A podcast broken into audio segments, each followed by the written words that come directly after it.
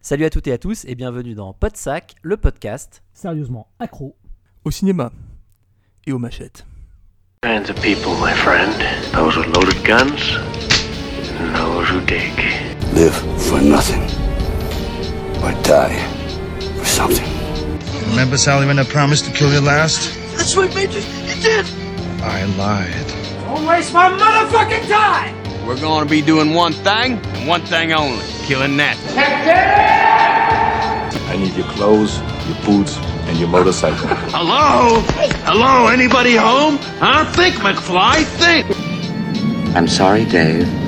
I'm afraid I can't do that. They're coming to get you, Barbara. What's blood for? If not for shedding. Et ben c'est un vrai plaisir ce soir de se retrouver euh, tous les trois, ça faisait un petit moment. Donc euh, je suis ce soir avec euh, Jérôme. Ça va Jérôme? Eh ben écoute, ça va bien. Ça faisait longtemps que je t'avais pas entendu euh, dans Podsac, dis donc. Ah Bah oui, je sais parce que tu, tu as fait quelques épisodes croustillants avec euh, Thibaut, avec Gilles Dacosta aussi, quand vous avez reparlé de Oui. Chucky il y a pas très longtemps. Et puis on a Exactement. les chroniques aussi d'Antoine qui est avec nous ce soir. Salut Antoine. Salut tout le monde. Bon ça va Antoine? Bon, ça va, ça va. Un peu. Un peu hâte de commencer, la mine mine de rien, parce que c'est un projet qu'on a quand même depuis un petit moment là. Ah oui, ça c'est sûr, c'est. quel projet Et comme on, dit, comme on dit sur YouTube, un épisode un peu spécial. Et oui, donc. Pourquoi donc Ah oui, parce qu'on vous a fait Et miroiter pendant un bon moment, effectivement, qu'on allait euh, peut-être faire quelque chose pour faire plaisir aux auditeurs. On l'a pas fait. Euh, et bah si, maintenant on le fait, donc on va ce soir vous parler euh, de franchises qui vont, euh, je pense, euh, bien vous plaire. Ah, faut quand même reconnaître une chose, Tony, c'est que on a, on a satisfait pas mal de auditeurs. Ils nous ont demandé euh, de faire plus du cinéma horrifique. Je crois que sur les derniers épisodes, c'est ce qu'on a fait. hein. Bah, on a quand même traité euh, d'Apocalypse, on a traité du Diable, on a traité du dernier Chucky, enfin voilà quoi. Donc euh, je pense que là, euh, on est quand même gentiment dans la droite lignée de ce que souhaitent nos chers auditeurs. Ça prouve bien que l'on écoute chez Podsac, nous écoutons ce que vous demandez. Ah oui, on écoute, par contre, on met un petit peu de temps des fois à se mettre en place, mais là, finalement, vous avez eu quand même plusieurs épisodes, euh, et je pense qu'il y en a certains qui ont dû se dire euh, Ah, bah c'était ça dont il parlait, en fait, l'épisode que tu as fait avec Thibaut, l'épisode de Chucky. Et ben non, ce dont on vous parlait depuis un bon moment, effectivement, quand on avait fait l'épisode sur les enquêtes du département V, euh, c'était euh, bah, ce qu'on va vous délivrer ce soir. Alors, euh, si vous avez regardé le titre de l'épisode, comme à chaque fois, le gimmick, vous savez déjà à peu près de quoi on va parler, mais on va revenir sur donc trois franchises qu'on va mixer, qu'on va malaxer et puis qu'on va digérer avec vous. Mais avant toute chose, bien entendu, bah, les éternels coups de cœur de Podsac. Alors ce soir, Jérôme va nous faire quelques petits coups de cœur et après ça, je vais revenir quelques instants pour lui redonner la parole. Vous verrez ça. Mais Jérôme, quels sont tes petits coups de cœur avant qu'on parle des choses sérieuses? Alors, avant de parler des choses sérieuses qui tranchent, avant de trancher dans le vif, euh, non, je voulais tout simplement dire qu'il y a pas mal de choses qui sont sorties chez des éditeurs anglo-saxons et français en matière de films bis euh, inédits ou films cultes. Donc, euh, allez, on va commencer dans le vif du sujet avec Le Beau-Père et Le Beau-Père 2. Euh, le premier de Joseph Robin et le second de Jeff Burr, avec Terry euh, notre cher Locke de la série Lost, euh, qui à l'époque jouait un beau-père psychopathe. Donc euh, je parle des films originaux évidemment, hein, pas, le, pas du remake avec Julian... euh, Julian euh, non, c'est pas Julian McMahon qui jouait dans le, dans le remake, mais bon, peu importe. Je parle donc des films d'origine qui sont très sympas et qui sont sortis chez Elephant Film en Blu-ray et en DVD parce que le 2 n'existe pas sur le support haute définition, il n'existe qu'en DVD. Donc voilà, ils sont sortis à moins de 20 euros pour l'un et pour l'autre. Et puis en plus, il y a même un petit coffret DVD qui regroupe le Beau-Père 1 et le Beau-Père 2. Donc euh, c'est très sympa. Euh, regrette juste une chose, c'est qu'il n'y a aucun bonus. Voilà, c'est juste les deux films avec VO, ST et puis VF. euh, avec une bande-annonce et tout, jaquette réversible, un peu comme les Anglais. En fait, ils ont fait une jaquette réversible qui est sympa. Donc le package est quand même joli parce qu'il y a une proposition de jaquette fourreau originale cartonnée et à l'intérieur vous pouvez donc retourner la jaquette et avoir le visuel anglo-saxon culte de départ. Quoi.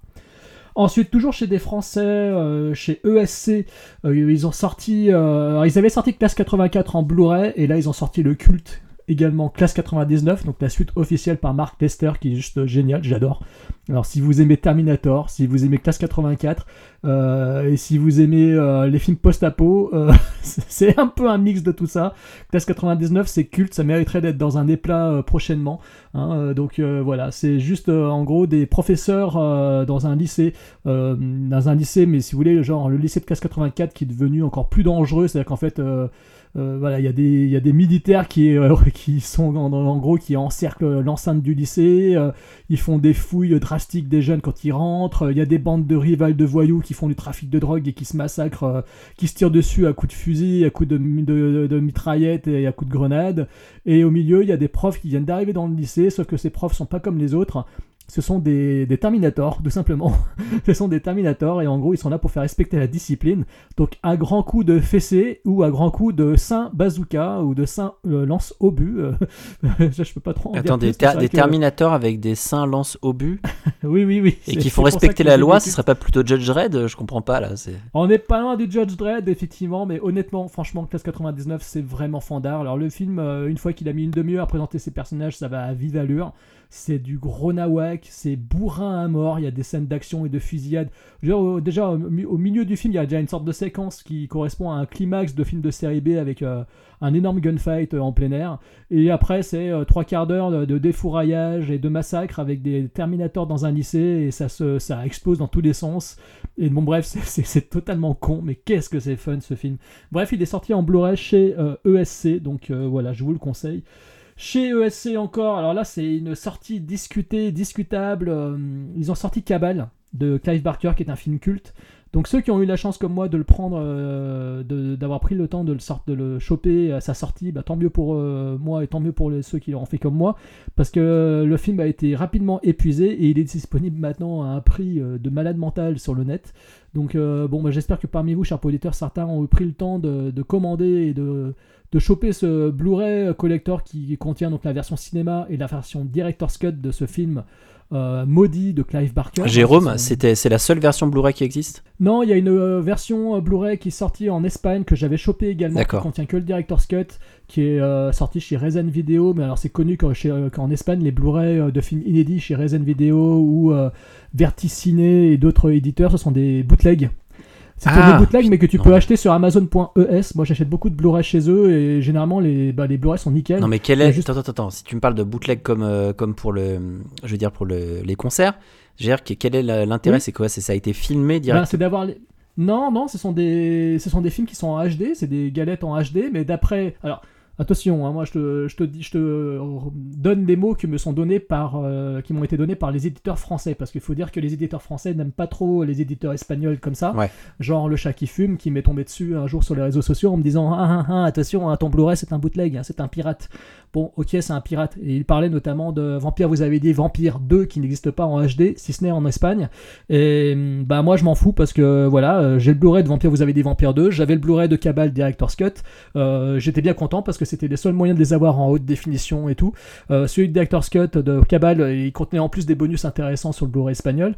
Et il y a les sous-titres anglais. Donc voilà. Bon. Enfin, juste, juste quand même, j'ai du mal à comprendre en fait cette histoire de bootleg quoi. C'est quoi? C'est ils filment pas ça sur un écran de ciné quoi. Ah non, non, non, non, non, ce sont des. C'est je pense qu'en fait, ils n'ont pas les droits ah, voilà, parce des films pour les sortir. Ouais, mais, ça, s'appelle comme ça. Ah, c'est pour moi, je les gens les qualifient sur les réseaux. Euh, on parle de bootleg. Pardon, désolé, parce que moi, je. Oui, c'est le terme qui. D'accord. Oui. Ouais, pour moi, c'était un enregistrement. C'est pas comme, pas comme un, c'est pas comme, un, live bootleg euh, de, de, Foo Fighters euh, chopé sur la sur la, la borne son de l'ingé son du groupe pendant un concert. Non, non, non, les films sont en très bonne qualité, les disques sont sérigraphiés, les jaquettes sont propres. Des fois, ça fait un peu jaquette faite à l'arrache, mais pour le moment, ceux que j'ai eu, ben, ils sont de très bonne qualité, donc euh, c'est souvent l'occasion d'avoir des films introuvables en HD, des chopés avec des sous-titres anglais. Et, je passe par l'Espagne, surtout qu'ils sont pas chers du tout, ils sont à moins de 10 euros, donc, euh, donc voilà. Et donc Cabal est sorti chez ESC, alors il y a eu une grosse polémique euh, qui est sortie par rapport à cette sortie-là de, de Cabal, c'est qu'en fait euh, ils ont utilisé donc le director's cut et la version euh, cinéma, et euh, il y a une piste son qui a été chopée justement, tu parles de, pirates etc, qui a été chopée sur un site de repack. Vous savez ces sites de repack VHS, inédit etc.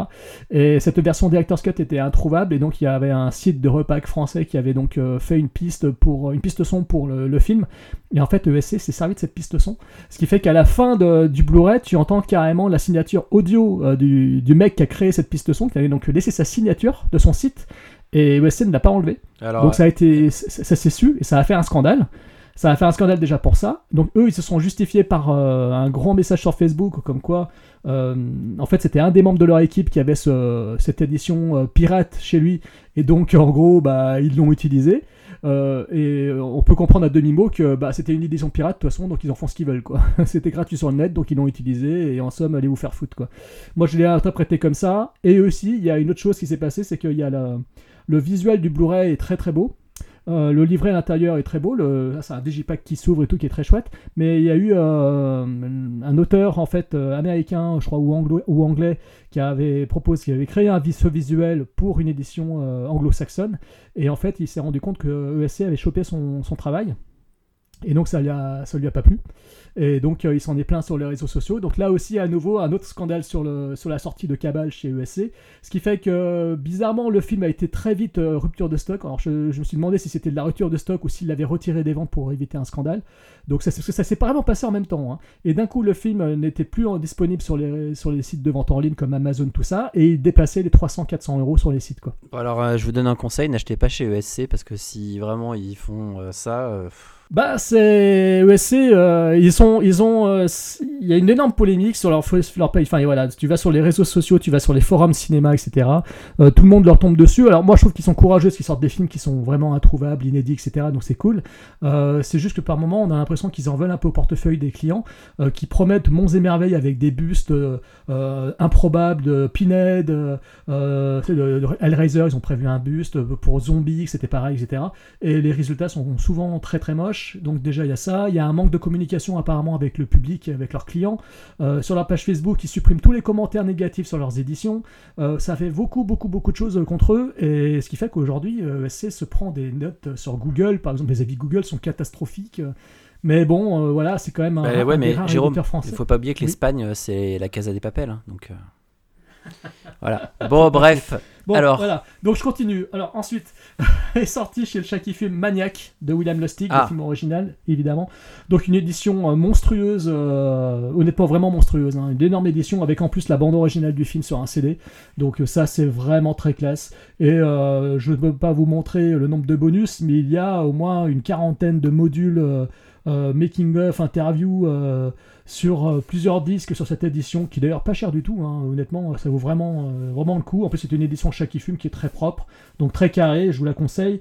Ensuite, euh, chez les Anglais de Harrow, ils ont sorti tout récemment Robocop de Paul Verhoeven dans une édition collector magnifique, euh, comme d'habitude chez Harrow, euh, avec euh, le, euh, un director's cut et le theatrical, cut. Donc il y a deux montages différents du film euh, sur cette édition Blu-ray, avec évidemment un bouquin et puis avec le poster du film et le nouveau visuel, le nouvel artwork qui a été créé pour cette édition collector de Robocop.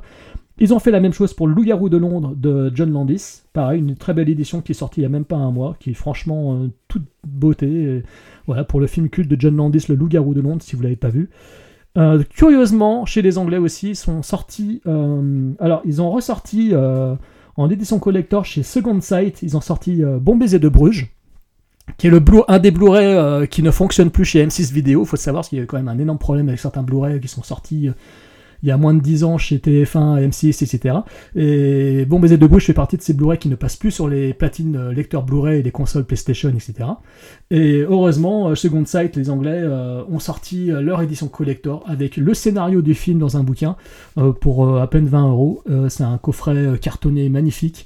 Donc, In Bruges, si vous n'avez pas vu ce bijou, moi c'est un de mes films préférés. J'adore ce film avec Colin Farrell et Brendan Gleeson et et Ralph euh, Fiennes, donc euh, voilà, c'est un très très beau film et en plus dans une très belle édition.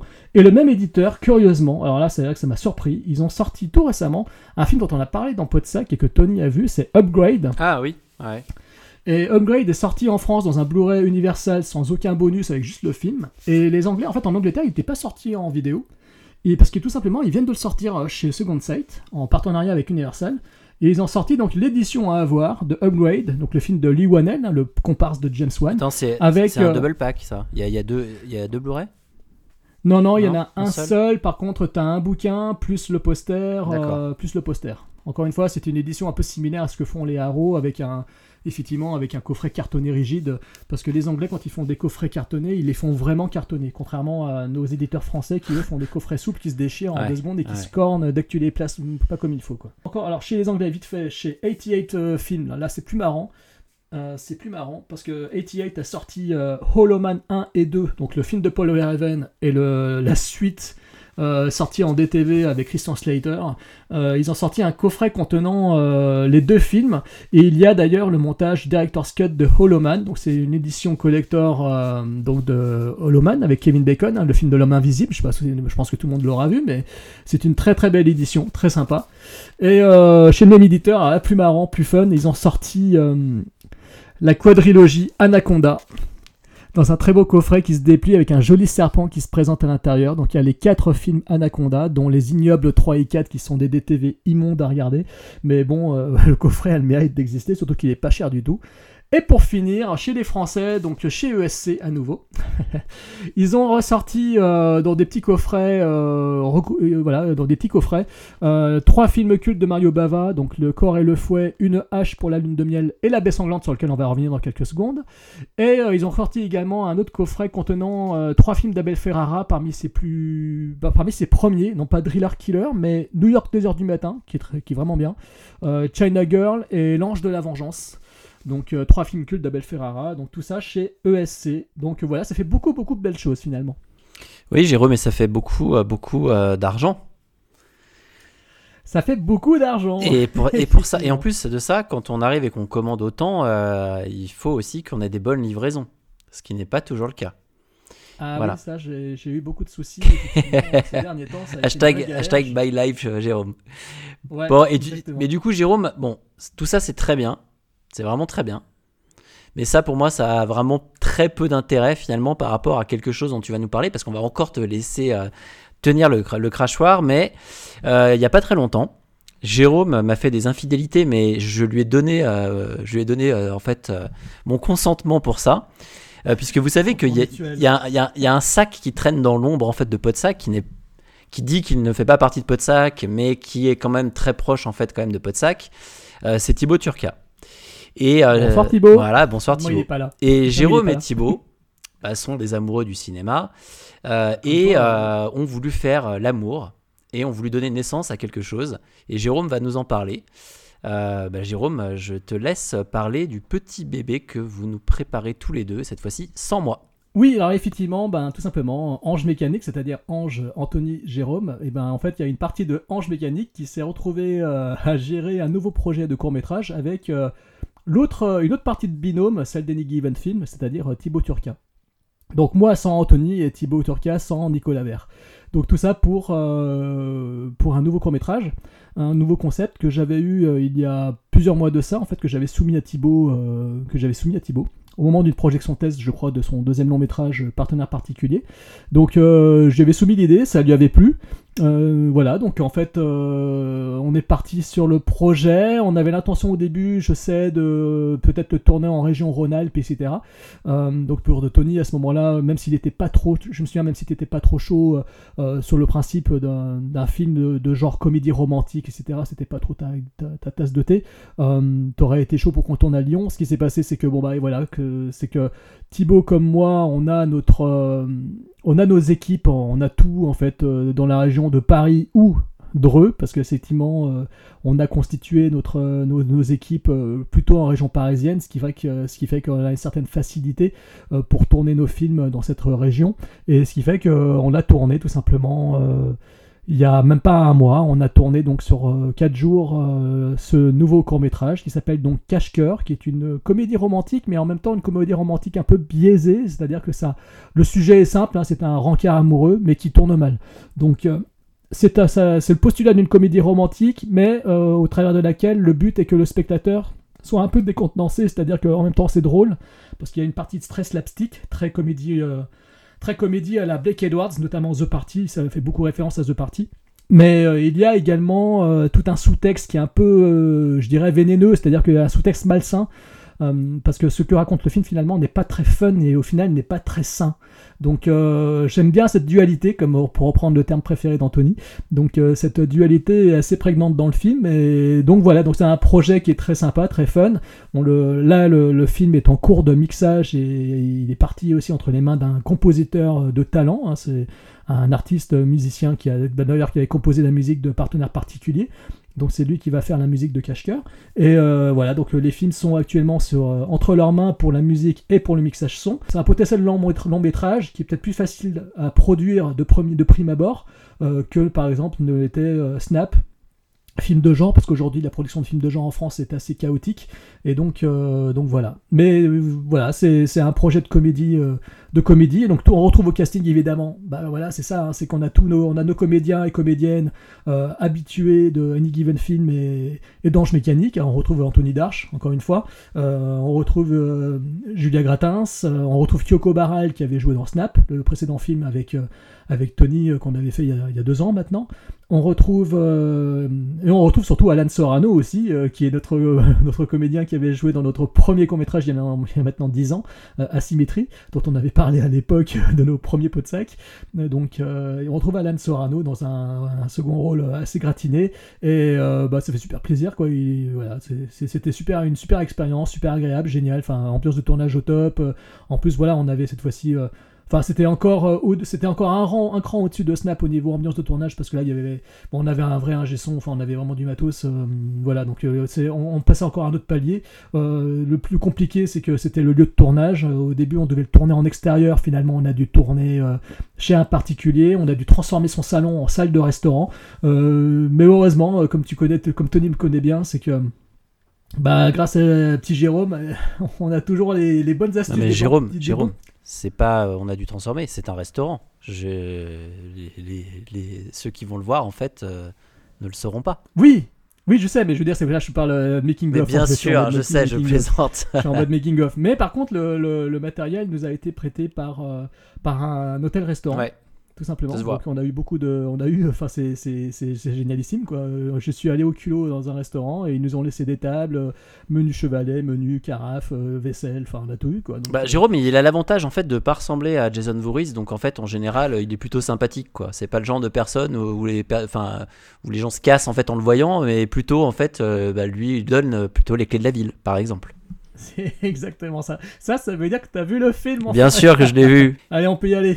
Et ben voilà, donc après, euh, finalement, bah, Jérôme qui nous a fait euh, son Jean-Pierre Belmar euh, des DVD et des Blu-ray, qui nous a proposé effectivement de beaux choix de films, et l'autopromotion, mais ça c'était important quand même de le faire, parce que voilà, moi je... Je, voudrais juste revenir sur un point, c'est finalement, on a pris quoi? On a pris Jérôme de Ange Mécanique, on a pris Thibaut Turca de Any Given Film, et ben on a pris la crème de la crème en fait des, deux et euh, voilà. Donc je pense que ça vaudra quand même le coup de regarder ça, même si effectivement moi j'étais pas très fan de l'idée de départ euh, parce que le genre est un genre qui me plaît moins en fait en, tant que tel. Pour autant j'avais adoré les films de Thibaut donc euh, donc voilà. Donc on est parti. On est parti parce que pendant un bon moment on s'est demandé avec Jérôme bah, qu'est-ce qu'on pourrait faire effectivement qui traiterait de films d'horreur, mais qui serait intéressant. On s'était dit, on va faire un an tout de franchise, et puis on s'est dit, bah voilà, euh, on va partir sur une franchise de films d'horreur. Et puis, en fait, en réfléchissant, on s'est dit, ok, alors faire la franchise des Freddy, ouais, ok. Faire la franchise des Vendredi 13, ok. Faire la franchise des Halloween, ok. Il y en a qui l'ont déjà fait, ça c'est sûr. Nous, on va le faire à la peau de sac. Donc déjà, et en fait, on s'est dit, on va mal le faire. Bah, voilà, déjà, déjà, on va pas le faire aussi bien que les autres. Donc, il euh, faudra pas euh, compter sur nous pour avoir euh, des anecdotes hyper précises. Si ce n'est des anecdotes qu'on ira lire sur MDB. Non, je rigole, mais en fait, vous savez en fait quel est notre point de vue en fait par rapport à tout ça. Nous, c'est plus en fait sur le ressenti qui semble intéressant sur le sujet, mais on avait quand même envie d'en parler parce qu'on s'est, enfin, c'est ce que je disais à Jérôme. Je lui ai dit, c'est pas parce que d'autres en fait ont traité de ces sujets-là que bah nous on peut pas le faire et peut-être d'une façon différente. Euh, donc ça c'était le, point de départ et donc on s'est dit bah vu qu'en plus de ça il n'y a pas assez de films dans chacune des franchises, on n'a qu'à faire les trois franchises à la fois. Donc effectivement on va vous parler euh, des Freddy, des Halloween, des Vendredi 13. Et en fait, pour ce, premier épisode, euh, donc euh, il y en aura deux autres qui vont suivre, on va s'intéresser au genre donc le, slasher. On va s'intéresser aussi à l'ambiance, on va s'intéresser à pas mal de choses comme euh, les affiches, on va s'intéresser à plusieurs points. On n'évoquera absolument pas dans, cet épisode les boogeymen en, tant que tels, puisque ça on reviendra vraiment sur un épisode spécial sur les boogeymen. Et on n'évoquera pas forcément non plus trop en fait les personnages secondaires et les, et les Scream Queens, parce que ça c'est pareil, on a décidé de faire un épisode dessus. Mais là en fait, le but c'est déjà de planter le décor. On va partir sur le genre, donc les trois franchises font partie du genre du slasher. Et comme Jérôme euh, ou Anton sont quand même deux personnes qui sont quand même euh, vraiment très très fans de films d'horreur, bon, comme moi, on va revenir sur quelques points. Certains que vous connaissez, d'autres peut-être moins. Mais déjà pour replanter en fait ce décor, c'est-à-dire se dire comment est né le, slasher. On n'est pas là sur une, émission vraiment slasher euh, comme on a pu faire en fait à l'époque. On n'avait pas fait sur les slashers, on avait fait sur, d'autres... Ouais, sur les giallo par exemple. Mais déjà pour, euh, pour voir un peu où se situent aussi les films qu'on a vus dans cette, euh, dans cette chronologie. Alors, est-ce que Jérôme, et puis euh, je, vais, je demanderai aussi à Anton, est-ce que pour tous les deux, vous êtes d'accord avec, on va dire, ce qui, ce qui se dit communément, comme quoi Black Christmas est considéré comme étant le premier slasher? Si oui, pourquoi? Et pourquoi pas Massacre à la tronçonneuse ou pourquoi pas des films par exemple comme La dernière maison sur la gauche ou d'autres d'autres Qu'est-ce que vous en pensez? Eh ben, moi je te dirais tout simplement que il est communément établi que Halloween de John Carpenter est le premier slasher de l'histoire du cinéma. Mais quand tu prends n'importe quel bouquin qui se consacre au genre slasher, c'est-à-dire à ce genre de film dans lequel on a un boogeyman, euh, souvent masqué dont on ne connaît pas l'identité, qui tue à coups de couteau, et qui tue quoi euh, Des jeunes parce qu'ils vont baiser, fumer, etc. Et à la fin, t'as toujours une final girl, rarement un final boy, même si, si c'est déjà arrivé. Et donc la final girl euh, tue euh, le, tueur en série qui peut-être ne meurt pas parce qu'il reviendra dans les épisodes suivants. Bref, CF, la, enfin, la quadrilogie Scream qui a très bien analysé le genre slasher au travers de ses films. Donc voilà, mais Halloween effectivement est considéré comme le premier slasher de l'histoire du cinéma, mais quand on prend un bouquin de genre, on apprend qu'en fait, bah non, euh, Psychose de, de, de, Fred Hitchcock est peut-être euh, lui aussi un, posait peut-être les premiers jalons, les premiers segments, les premiers éléments du slasher, avec son personnage de, de tueur en série interprété par, enfin Norman Bates, interprété ouais. par Anthony Perkins. Ouais. Mais surtout, effectivement, quand on regarde Black Christmas de Bob Clark sorti en 74, c'est-à-dire 5 ans après euh, la Psychose, euh, même plus que ça, Psychose est de, 59, je suis con, donc 15 ans après. Euh, quand on regarde Black Christmas, on retrouve quoi? On a une, une maison de sororité, hein, de, de, confrérie de jeunes filles, hein, euh, voilà, euh, avec un tueur qui se cache dans les murs et qui tue les meufs les unes après les autres à coups de couteau ou en les étranglant et puis garde les cadavres dans le grenier. Alors il a pas de masque hein, par contre dans Black Christmas. Non, il a pas de masque, mais bon, il y a beaucoup de slashers dans lesquels le tueur n'est pas. Non, non, non, mais bien sûr, c'est. mais effectivement. Ouais, par rapport au mais, code. Mais on le voit pas, mm. on ne le voit jamais. Mais on le voit, voit pas. Jamais son visage en fait. Non, dans Black Christmas de Bob Clark, on voit jamais son visage. On voit juste. Euh... Non, on le voit pas on ne le voit pas. Et euh, donc le film est très très proche euh, du genre slasher, et pourtant il est sorti en 74. Donc, euh, donc voilà, et puis il y en a beaucoup aussi qui considèrent que la baie sanglante de Mario Bava, qui est donc récemment sorti en Blu-ray chez ESC, je ouais. le répète, euh, La baie sanglante, euh, lui aussi, contient énormément de meurtres à l'arme blanche, contient euh, des victimes qui sont massacrées les unes après les autres par un tueur masqué, enfin on ne sait pas qui il est, il n'est pas masqué dans la baie sanglante, mais voilà, il y a un whodunit, hein, c'est-à-dire on ne sait pas qui est le tueur, donc il y a une l'intrigue, le spectateur est un peu mené en bateau tout le long du film, qui est l'assassin, qui est l'assassin, et puis à la fin on est surpris. Donc voilà, tous ces films-là en fait sont antérieurs à Halloween, et, euh, mais malgré tout, Halloween reste quand même le film précurseur du genre. C'est le film somme, c'est le film maître. Ouais, oui. j'aurais peut-être un truc à dire en fait par rapport à Black Christmas. Je pense que si en fait dans les, dans les livres on retrouve beaucoup de ça, c'est parce qu'il a quand même posé aussi des jalons. L'idée de la caméra subjective aussi, par exemple aussi, alors qui n'est pas forcément repris dans tous les dans, dans, tous les slashers, mais par contre qui est repris dans Halloween. Totalement. Et du coup, euh, donc tu l'as dit, la sororité, le fait qu'effectivement le tueur, alors là il n'est pas forcément masqué, mais en tout cas il est, il est planqué et euh, il y a même euh, effectivement le, alors si je me souviens bien, parce que ça fait un moment que je l'ai pas vu, mais je crois qu'il y a des, genre le coup des appels téléphoniques aussi comme bien plus tard dans Scream, etc. Ce que je veux dire par là, c'est qu'en fait, je pense que c'est tout ça qui fait qu'après, il y a eu quand même beaucoup d'influence en fait de ce film-là sur toute la période des slashers. Maintenant, moi, la question que je me pose, alors je sais pas si, euh, si Anton, tu veux réagir un peu par rapport à ça, mais euh, je me pose une question après, soit tu enfin, soit tu as une réponse, soit peut-être que tu as des, trucs à dire là-dessus, mais euh, pour toi, Massacre à la tronçonneuse n'est pas un slasher? Parce que je sais que pour Jérôme, ça n'en est pas un. Bah, pour moi, non, je vais pas forcément considérer ce film-là film comme un slasher. Maintenant, c'est vrai que le terme de slasher, enfin, le, le slasher en lui-même comme genre est extrêmement difficile à, dater, en fait, du point de vue du point de, vue de la naissance. C'est-à-dire, on parle de Psychose, par exemple, que certains vont considérer comme un slasher. On a parlé d'Halloween, qui est pas le premier slasher, mais qui est le, film qui a popularisé le genre. D'ailleurs, de tous les films dont on va parler plus tard, euh, c'est plus ancien. Il y a Black Christmas. Euh, Jérôme a parlé de la baie sanglante de Mario Bava. Du même Mario Bava, d'ailleurs, si jamais vous avez l'occasion de tomber dessus, je sais pas très bien si le film est trouvable facilement. Vous avez Six femmes pour assassin. Voilà, regardez Six femmes pour assassin, vous allez vous apercevoir qu'il y a quand même énormément de, choses qui ont, qui, qui ont, euh, qui ont été repris ensuite dans les slashers, notamment le thème du tueur masqué. Même si ces films-là, on vous dira, ah, ne sont pas des slashers, ce sont des giallo. Voilà. Alors pour certains auditeurs qui, qui, débutent, qui, nous connaissent, qui, ne connaissent pas et qui, euh, et qui déjà bienvenue.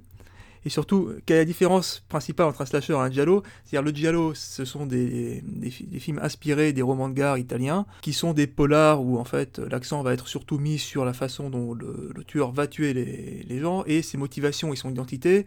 Pour parler vulgairement, on s'en fout un peu. En c'est-à-dire vous vous, apercevez assez rapidement que ces motivations sont extrêmement nébuleuses, voire même complètement couillonne, et que son identité à la fin, bah, en fait, c'est le seul des personnages secondaires qui est encore en vie, en fait. C'est aussi simple que ça.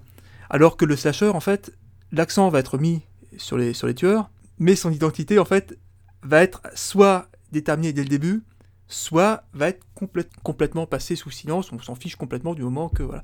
Un, ce sont des dialogues auxquels on a totalement enlevé la dimension, la dimension policière, et en fait, le but n'est pas de savoir qui c'est, mais plutôt de, de savoir de comment on va l'arrêter et surtout qui va survivre. Je suis pas tellement d'accord avec ce que tu dis en fait par rapport au Giallo. Pour moi, le Giallo par rapport au slasher, le Giallo, c'est justement, c'est l'intérêt, c'est de découvrir comment, comment cette personne-là peut être l'assassin au travers d'un détail sonore, au travers, au, travers d'un détail visuel. C'est tout le cheminement de l'enquête qui fait que justement, euh, dans le Giallo, c'est ce qui est le plus fascinant. Alors que le slasher, souvent, euh, le tueur en série, on sait dès le départ que c'est euh, euh, Cropsy qui a été brûlé vif euh, par des petits cons euh, dans un camp de vacances. Ils l'ont enfermé dans les chiottes, ils l'ont foutu le feu et en fait il est devenu fou. Puis en fait il rôde dans les bois, il tue avec sa machette. En fait, je pense que vous vous rejoignez tous les deux. Hein, c'est juste l'histoire de la motivation qui est peut-être. Ouais, mais le giallo, ça joue beaucoup plus sur l'idée de. L'intérêt, c'est l'intrigue. C'est surtout l'intrigue plus que les meurtres. Dans le slasher, c'est les meurtres qui sont l'intérêt. Ouais, complètement. Le, le giallo aussi, il y, a, il y a le côté, il y a le côté esthétique aussi qui, qui rentre en ligne de compte, qui, qui n'est absolument pas du tout en fait une euh, composante en fait des slashers. C'est-à-dire que le giallo en fait a une image, a une sonorité. Le slasher n'en a pas. Le slasher en fait, euh, il y a un peu de tout. Le giallo est l'ancêtre incontestable, du slasher. Voilà, ce sont des, des polars, enfin, ce sont, sont, des polars qui ont donné ensuite le slasher. Après qu'on ait enlevé justement la partie polar, la partie intrigue. C'est pour ça que certains, vous certains vont présenter la baie sanglante comme, euh, comme le premier slasher. C'est moi quelque chose avec lequel je suis assez en désaccord en fait. Voilà. J'aime beaucoup la baie sanglante, hein, le problème n'est pas là, mais le... voilà, je... pour moi c'est un giallo qui a pu donner naissance à, certains slashers. Regardez la baie sanglante, regardez Vendredi 13, vous allez voir, il y a quelques parallèles à faire, on va dire, avec, entre, entre les deux films. Mais voilà, c'est. Alors, alors dans ce cas-là, attends, revenons-en à mon idée. Pourquoi est-ce que, par exemple, Massacre à la tronçonneuse n'est pas un slasher? Parce que c'est une comédie. Parce que c'est une comédie, tout simplement. Non, mais Jérôme. non, c'est le 2, ça. Non, non, mais Toby Hooper a toujours considéré Massacre à la tronçonneuse le premier, du moins, comme une comédie. Une, Alors, finalement, une, comé une comédie de mœurs, ouais. Euh... Non, c'est une comédie un peu trash, un peu malsaine. Mais, mais le, pour moi, Texas Chainsaw, le premier, c'est. Ça relève plus que tout à l'heure tu parlais de dernière maison sur la gauche. Oui, c'est pour, pour ça. C'est. Pour moi ça c'est du rape and. Et là c'est du, du survival massacre à la. Ouais. C'est pour ça que je posais la question. Quoi. Je dis pas que c'en est un. C'est juste en fait pour pour euh, élargir un peu le débat. C'est c'est on est bien d'accord qu'en fait on retrouve pas et c'est ce qui je pense est important, les règles entre guillemets du slasher qu'on a commencé à évoquer plus ou moins entre guillemets, enfin les jeunes gens, le tueur masqué ou alors euh, planqué.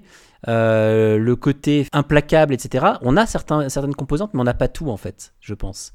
Et effectivement, c'est plus, on est plus sur le survival, mais on voit, comme on voit en fait que la frontière, elle peut être mince entre, d'un côté, on est parti sur le du giallo, ensuite on a euh, le survival. Est-ce que en fait, en gros, le slasher, c'est pas un mix entre un giallo et un survival, quoi? Vu en fait la, chronologie des films et comment est-ce que les films en fait ont, se sont euh, développés au fur et à mesure du temps. Je dirais pas ça parce que je pense que le, le genre slasher, ça a, une, ça a une vocation plutôt cathartique. C'est une vocation. euh, c'est un peu comme du porno, quoi. C'est un peu considéré. D'ailleurs, le slasher, c'est souvent un genre euh, horrifique qui est pas trop aimé. et C'est un genre qui est considéré, qui est, qui est bien conspué et qui est plutôt méprisé finalement. Qui a trouvé son apogée dans le torture porn après, en fait, à la limite. Tout à fait, tout à fait. Mais c'est vrai que si tu regardes bien le slasher, euh, comme je disais tout à l'heure, pour moi, enfin en tout cas, son intérêt, ce sont les meurtres. C'est la mise en scène des meurtres. C'est le payoff des films. C'est-à-dire que tu as, oui une mise en place, euh, Ouais, ouais. t'as une mise en place des meurtres, le meurtre arrive, voilà, bah c'est un peu et ça arrive tous les quarts d'heure comme dans un film porno quoi. Tu vois les scènes de cul qui arrivent, enfin dans les anciens films porno Ouais. par les gonzos, hein, je. Ouais. Mais c'est c'est un peu le principe tous les 10 toutes les 10-15 minutes, t'as as la scène de meurtre, etc. Donc des fois très jouissive, très orgasmique et des fois pas du tout. euh, des fois c'est ça, ça tire à blanc, on va dire, comme dans les, les Vendredi 13 euh, censurés dont on parlera tout à l'heure. Je suis assez d'accord en fait. hein. C'est vrai qu'effectivement, les questions que je posais, c'était vraiment pour, euh, pour voir quel était votre ressenti par rapport à ça. Mais ouais, les règles, on peut le dire, elles ont été quand même pas mal posées par Black Christmas. Et donc du coup, comme effectivement on parle beaucoup d'Halloween en fait comme étant le premier slasher, mais avec les bases posées par euh, Black Christmas, est-ce que John Carpenter s'est euh, inspiré de Black Christmas? Je pense que oui. Parce qu'en fait, il y a quand même le côté, j'en parlais tout à l'heure, mais en fait, euh, première personne, etc. Donc il y a certains éléments. Nous, on adore le giallo avec Jérôme. Donc ça, c'est un genre qu'on aime beaucoup. Même si on peut aussi euh, tout à fait euh, se rendre compte qu'il y a de très mauvais films dans les giallo. Il y en a des très mauvais. hein. Est-ce que les slashers, dans l'ensemble, est-ce que ce genre, c'est un genre déjà qui vous plaît à tous les deux? Et si oui, en fait, pourquoi? Parce que c'est là la, grande question, c'est très souvent, on entend dire, et c'est très vrai pour certaines sagas, je ne citerai pas euh, effectivement les Vendredis 13, mais je le fais quand même, euh, on dit souvent que ce sont des mauvais films. Mais en fait, euh, du coup, après, je, je me pose la question de la fascination qu'on a pour ces films et de pourquoi on en parle ce soir finalement. Je sais que ce sont des mauvais films. Bien souvent, je le constate quand je les regarde. C'est-à-dire que souvent, c'est des acteurs de seconde zone. C'est pas très brillant. Le scénario est très simpliste, etc. Et on tombe toujours sur les mêmes schémas, etc. Euh, tout à l'heure, Antoine, je pense qu'il nous parlera, il nous reparlera, il nous resituera un petit peu juste après moi euh, les codes euh, du genre. Mais voilà, moi je sais que quand je les regarde, j'ai pas de surprise et tout. Mais malgré tout, c'est bizarre. hein, c'est peut-être, euh, c'est peut-être pervers de ma part, mais je prends toujours, même si je sais que je regarde un mauvais film, je prends toujours plaisir à le regarder. Parce que je suis toujours un petit peu amusé de voir comment ils vont mettre en scène les meurtres, comment ils vont jouer sur l'attente pour le spectateur, comment ils vont jouer sur euh, la mise en place de la scène de, crime. euh, Et ça, ça m'amuse toujours. Donc euh, je, suis, fasciné par, cette, par ce genre en fait. C'est un genre qui me fascine dans ça. C'est-à-dire que il y, a, y a toujours cette, il y a ces règles. Le- les films jouent avec ces règles, euh, imposent de nouvelles pistes. Et des fois, euh, ce qui m'intéresse aussi, c'est le look du boogeyman. On y en parlera dans les trois franchises, ce qu'on va confronter l'une et l'autre, les, les unes aux autres. Mais voilà, le look du boogeyman, euh, des fois, est très important. C'est qu'un bon slasher, des fois, c'est parce que le boogeyman est cool. Comme disait Hitchcock, meilleur est le méchant, meilleur est le film. Et dans le slasher, bah, ça prend toute sa dimension. C'est-à-dire que meilleur est le boogeyman. et meilleur devient le film. Après, évidemment, certains films sont, sont très faibles au niveau de la mise en place des meurtres et au niveau, de, au niveau horrifique, et ce qui fait que des fois c'est très frustrant. Mais, mais à d'autres moments, euh, les films vont, vont être euh, très pauvres en giclées de sang, mais finalement vont être encore meilleurs que s'ils avaient été gore. Tu vois, par exemple, le premier Halloween, sur lequel on reviendra, qui ne verse pas une seule goutte de sang, et qui pourtant est un pur chef-d'œuvre. Donc, euh, donc voilà, mais bref. euh, le slasher, oui, je je sais que c'est, je sais que c'est un genre qui est, qui est pas bon en soi, mais c'est un genre tellement codifié, tellement intéressant et intrigant que je prends toujours plaisir à revoir ces films. Donc là, j'ai envie de poser la question à Antoine. Donc les codes du slasher, tu vas me dire ce que t'en penses, mais euh, de mémoire, il y a le tueur, les victimes, la final girl euh, et les meurtres. Donc je te laisse euh, nous raconter un peu tout ça. Ouais, c'est c'est un genre qui est extrêmement codifié, et donc, comme pas mal de genres extrêmement codifiés, il peut assez rapidement tomber dans sa propre caricature. Et c'est vrai que ce que tu disais qu'il y a assez peu de, de, de bons slashers, c'est vrai qu'on parlait d'Halloween, mais qui est, un, qui est un excellent film, mais c'est une des exceptions en fait. On en reparlera tout à l'heure. Il y a assez paradoxalement assez peu d'énormes merdes en fait, hein, on en reparlera aussi euh, tout à l'heure. Il y a aussi beaucoup de slashers en fait qui sont des films juste corrects parce qu'ils obéissent au cahier des charges, parce qu'on a ce qu'on attendait. Voilà, et qui vont se démarquer ouais, par un méchant, par, euh, par des personnages un peu attachants aussi. C'est-à-dire que on parlera des Final Girls dans, un prochain épisode. Forcément, les slashers qui nous marquent sont ceux où le méchant euh, affrontait un bon gentil aussi. Donc ce sont des films oui, qu'on va pas forcément peut-être regarder d'un œil, tu vois, ou sans forcément s'attendre à voir notre perception du cinéma complètement révolutionnée. On sait ce qu'on va avoir, on a souvent ce qu'on attendait, et voilà, ça, reste des films assez efficaces et même plutôt jouissifs euh, le, plus souvent en fait. Et c'est à peu près ce qu'on ce qu'on leur demandait. On sait très bien que voilà, il faut apprécier un film pour ce qu'on attend de lui et pour ce qu'il peut nous apporter aussi. Et les slashers, ça rentre vraiment dans la catégorie des séries B, euh, parfois un peu basse du front, un peu, euh, un peu innovante quand même pour certains. Voilà, et ce, et ce qui explique peut-être pourquoi c'est un genre qui est assez décrié aussi par rapport à d'autres genres horrifiques. Ouais, et du coup, Jérôme, je rebondis sur un point que tu évoquais tout à l'heure. C'est, euh, tu disais, moi, ce que j'aime, en fait, c'est euh, peut-être l'inventivité dans les meurtres, etc. Euh, alors, je vais juste te poser une question. C'est, euh, est-ce que tu préfères pas l'inventivité dans les meurtres, par exemple, dans quelque chose, dans un film comme The Collector, plutôt que dans un slasher? Oui, oui. Tu vois, je sais pas si tu vois ce que je veux dire. C'est-à-dire qu'en fait, je- moi, j'irais. Il y y a une certaine inventivité dans certains des slashers, mais il y a aussi un côté de brutalité et de côté implacable. Je pense qu'il nous, peut-être qu'il nous plaît aussi. Bah, dans le slasher, de toute façon, communément, c'est la- l'arme blanche, hein, c'est le couteau, c'est comme dans le Giallo, c'est l'arme de prédilection du tueur en série dans les slashers. Après, euh, ça- ça- il y a eu des dérives, c'est-à-dire que, en gros, tout, tout ustensile devient une arme dans le slasher. euh, donc, euh, de- des fois, on tombe sur une tronçonneuse, hein, bien classiquement, la perceuse, euh, euh, bon, bref, voilà. Et dans The Collector et The Collection, euh, bon, le- le- les films jouent un petit peu aussi sur le piège de l'araignée, et c'est vrai que ça se ressent encore plus dans, la suite, dans The Collection, et j'espère dans le prochain, dans le troisième qui sortira l'année prochaine, The Collected, parce qu'ils font un troisième épisode, ça y est. Donc, euh, ce qui fait vachement plaisir à Tony comme à moi. Et donc, euh, voilà, mais les Collector Collection, c'était les mecs de Saw derrière, enfin, euh, Saw 4, 5, 6, euh, 7, et donc euh, c'était euh, des mecs qui étaient déjà qui versaient déjà dans le torture porn et, et les collector collection ce sont des films qui sont qui flirtent un peu avec le genre torture porn donc ils vont quand même plus loin dans le délire euh, des meurtres et pour moi ce sont pas des slashers en fait. Euh, pour moi le slasher à la base c'est c'est le couteau c'est décapitation c'est c'est égorgement c'est la c'est la hache euh, c'est les flèches etc donc euh, Parce qu'on peut, voilà. parce qu'on peut le dire, mais on reviendra là-dessus plus tard, hein, parce que je pense que ça se répète le, le sujet là, mais euh, en, en revoyant les films, il y a quand même, alors merci la censure, hein, mais il y a quand même en fait des moments où vraiment c'est extrêmement frustrant, justement, parce qu'en fait on, vient quand même pour le spectacle, on vient pour le meurtre, on vient pour euh, justement, comme tu dis, euh, ce moment où, euh, où le tueur, comment est-ce qu'il va tuer la prochaine victime Et il y a des fois, en fait, c'est tellement rapide. C'est-à-dire qu'en fait, on voit à peine une image et c'est déjà fini.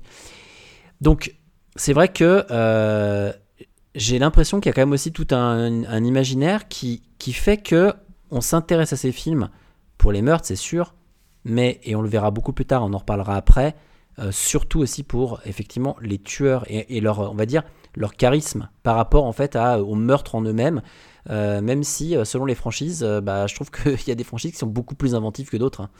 C'est très clair. Bah là, là, tu peux parler, on peut parler des ambiances, hein, parce que là, on n'a pas encore abordé les trois franchises de culte. Donc la première, c'est Halloween, donc initiée par, par John Carpenter et sa compagne de l'époque, Debra Hill.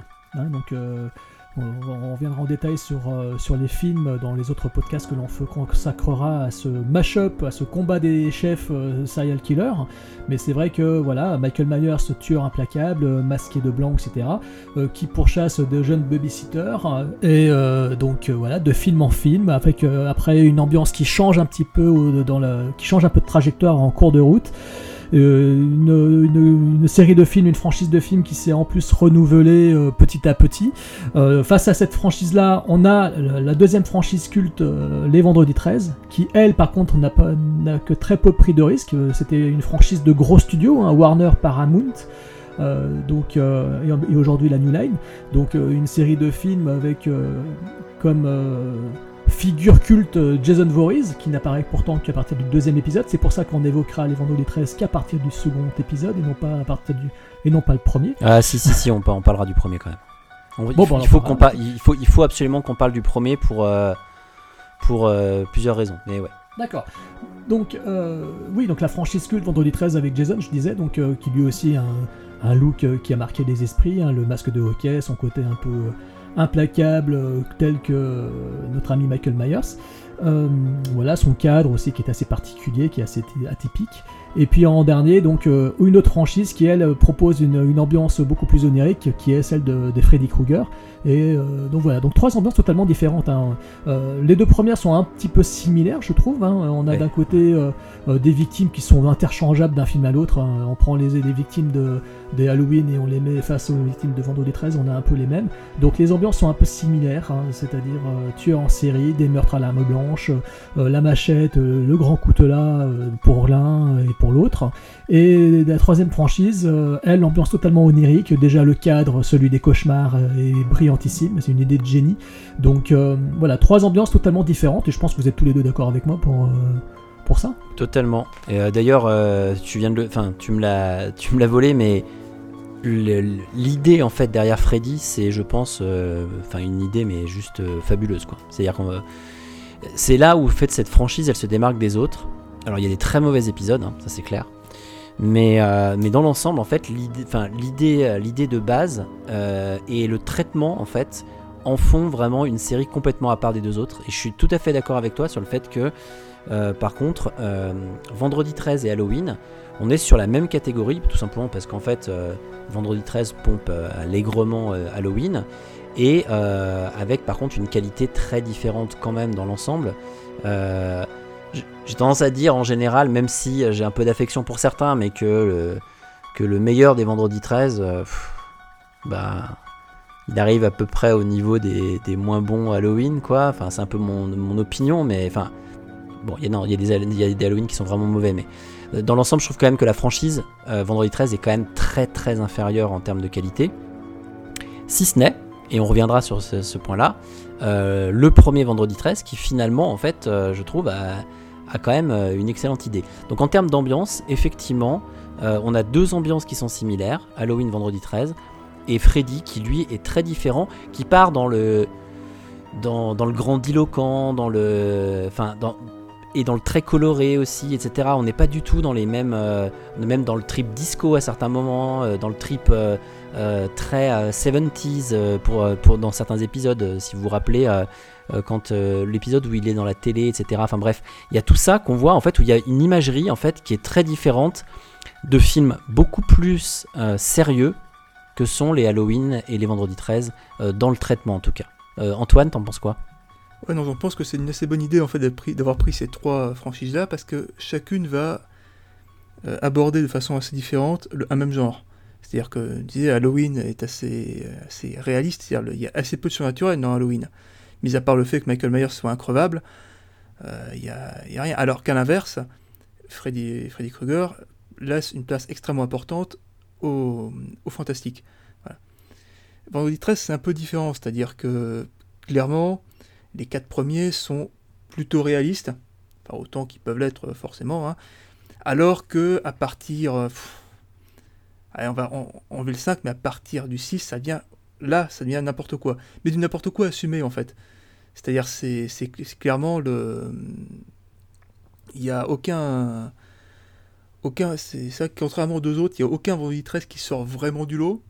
Enfin, moi, j'ai une petite, euh, une petite préférence pour Jason X, mais bon, ça, c'est plus un plaisir coupable qu'autre chose. hein. C'est c'est- c'est un, c'est un film que j'aime beaucoup. Et toi, auditeur, si tu aimes Jason X aussi, sache que qui tu, qui tu sois, tu es mon pote. Voilà. voilà. Et si tu n'aimes pas Jason X, j'aimerais savoir quel est ton problème, parce que ce film est jouissif à mort. Mais quoi. t'inquiète pas, je l'aime aussi. Hein. Voilà. Non, non, non, mais c'est. Jason Voorhees tue quand même 10 100 000 personnes à un moment. Voilà. Vous verrez comment, mais il le fait. Bon. Non, c'est. c'est- J'ai une petite, un- une petite faiblesse pour le 6, mais uniquement parce que les 5 premières minutes sont complètement débiles. Voilà. Et sont une réponse assez bizarre au 5 qui a essayé d'être réaliste. Et puis. euh, Et en 5 minutes, le 6 vous vous dit bah non, finalement, non, on s'en fout d'être réaliste. Les gens sont pas là pour ça. Bah, ils assument en fait. Je pense Ah, qu'ils le- finissent le enfin début, par le assumer. début du 6, le début du 6, c'est peut-être les 5 premières minutes les plus connes que j'ai pu voir sur les 30 films qu'on qu'on s'est tapé pour préparer cet épisode-là, et c'est pourtant 5 minutes que j'adore. Et qui sont Voilà. pourtant, si tu regardes bien, euh, les 5 premières minutes de, de l'épisode 6 Vendredi 13 6, le, le Jason, donc Jason le mort-vivant, le qui porte bien son titre comme film d'ailleurs, euh, sont les mêmes quasiment que celles du 5. C'est les mêmes, c'est le même départ, hein, c'est la même entrée. Ah ouais. Sauf que le 5, ils ont essayé de faire venir- revenir euh, Jason Voorhees à la vie de façon intelligente. Ils y sont pas arrivés, spoiler alerte. Voilà. Et le 6, euh, le 6 nous dit clairement, ben non, il n'y a aucun moyen de le faire venir de façon intelligente. Et qu'est-ce qu'on s'en fout de le faire venir de façon intelligente? Voilà, C'est un zombie. on s'en fout. Et voilà, le plan final de, du, enfin, le, le- le- le- le- le plan final de la scène d'ouverture du 6 te fait clairement comprendre que le, la, franchise a vraiment décidé de laisser envoyer valser n'importe quelle, euh, n'importe quelle notion de vraisemblance, et pas forcément des, des- des- des notions de vraisemblance à la Freddy Krueger, c'est-à-dire le film va pas partir dans l'onirisme, le fantasmagorique et tout, mais plus partir dans le truc euh, complètement couillon du... écoute mec, on sait que t'es là pour voir Jason buter des gens, tu sais très bien que la totalité du casting féminin qui n'est pas Betsy Palmer va finir à poil, voilà. Tu es juste là pour voir euh, le, reste du casting se faire, se faire désinguer et euh, une, une- nana ou un mec finir par buter Jason Voorhees en attendant qu'il revienne au début de l'épisode suivant de façon complètement inexpliquée ou inexplicable. Voilà.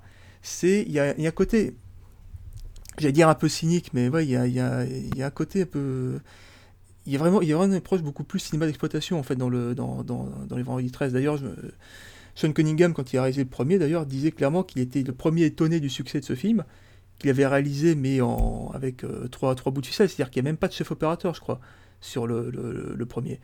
Je crois que c'est dans, celui-là où en fait le- les- les- ils avaient juste le seul, le seul projecteur qu'ils avaient, c'était une lampe de poche. Voilà. Betsy Palmer, qui joue la, mère de Jason, a expliqué clairement que pour elle ce film était une merde et qu'elle n'avait tourné dedans que parce qu'elle avait besoin d'une nouvelle bagnole. Et je pense que le succès du, pre- du premier Vendredi 13 a surpris tout le monde, y compris le- les réalisateurs qui étaient partis juste pour faire du fric facilement avec un. C'est vrai qu'il y a peut-être. Voilà, il y a dans les Vendredi 13, il n'y a pas le talent de réalisation euh, d'un John Carpenter, il n'y a pas l'univers d'un Wes Craven. Il y a clairement, clairement, c'est. J'ai vraiment l'impression que par rapport aux deux autres, en fait, les Vendredi 13 sont juste une franchise qui a eu de la veine, en fait. Par rapport à d'autres franchises qui se sont foirées. euh, Bah, ça, de toute façon, tu l'as dit, c'est racoleur parce que Sean Cunningham s'était fait du fric en produisant euh, le, un des premiers films de Wes Craven, c'est-à-dire La dernière maison sur la gauche. Ouais. Donc, il a littéralement dit dans les interviews que pour lui, son Vendredi 13, c'était carrément une, euh, une boîte à fric. Hein. Déjà, le film a été écrit, réalisé avant même. euh, à la- Enfin, déjà, le titre avait été trouvé avant même que le- une idée de scénario soit sortie. Quoi. Vendredi 13, il fallait faire un film qui s'appelle Vendredi 13. Hein, Il y avait Halloween, donc lui il, s'est dit, bah tiens, on va faire Vendredi 13. Mais euh, à ce moment-là, il savait pas du tout de quoi son film allait parler. hein. C'était, vraiment euh, Voilà, et pour anecdote, grosse. pour anecdote ils, ont ensuite, ensuite, ils ont ensuite fait Samedi 14, ce qui Oui. n'est absolument pas une blague. Oui, Voilà. C'est une comédie qui s'appelle une Meurtre à Saint-Valentin, hein. qui se passe un samedi 14 février et qui est. euh, et qui était censé justement euh, initier une franchise en fait. C'est-à-dire que il- ça va vraiment être euh, dans la continuité des Vendredi 13. Voilà, alors je sais pas très bien ce qu'ils ont fait pour dimanche 15, tu vois, mais euh, il- il- le but était vraiment de faire une suite de films comme ça sur les, les jours de la semaine. Ouais, ce qui aurait été complètement un peu, Sauf que un mo- peu absurde.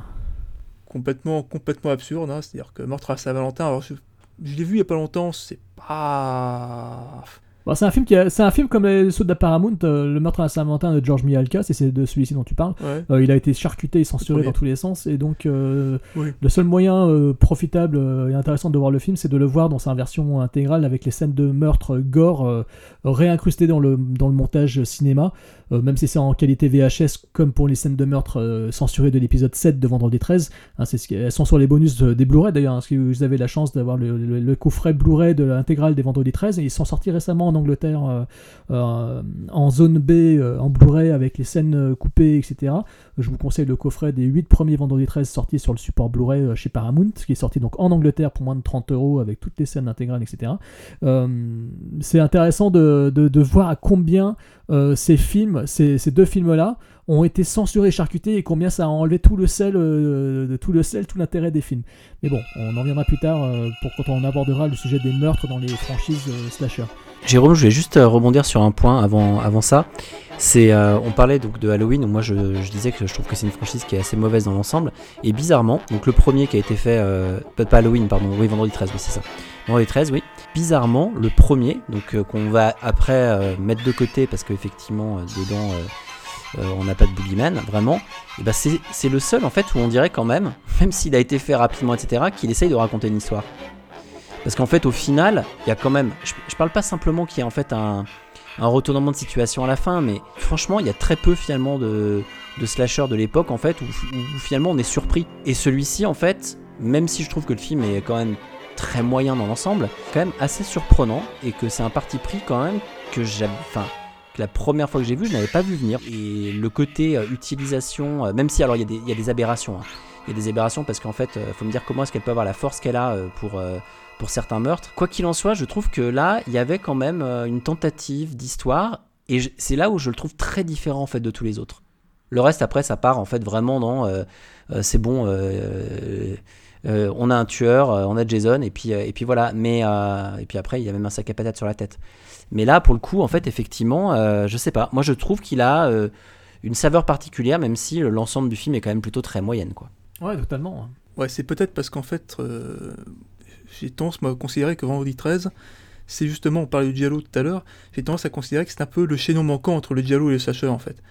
Et c'est un film qui est plus à voir comme un Giallo, je pense, que comme un slasher.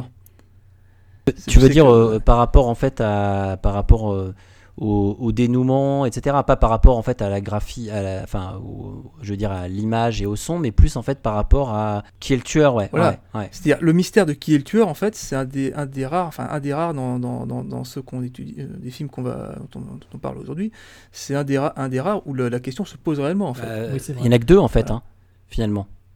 Ben, Bah, il y a, Bah, on peut parler ouais, de y a- Vendredi 13-5 aussi, qui joue un petit peu sur le même Vendredi- concept. Mais Ouais.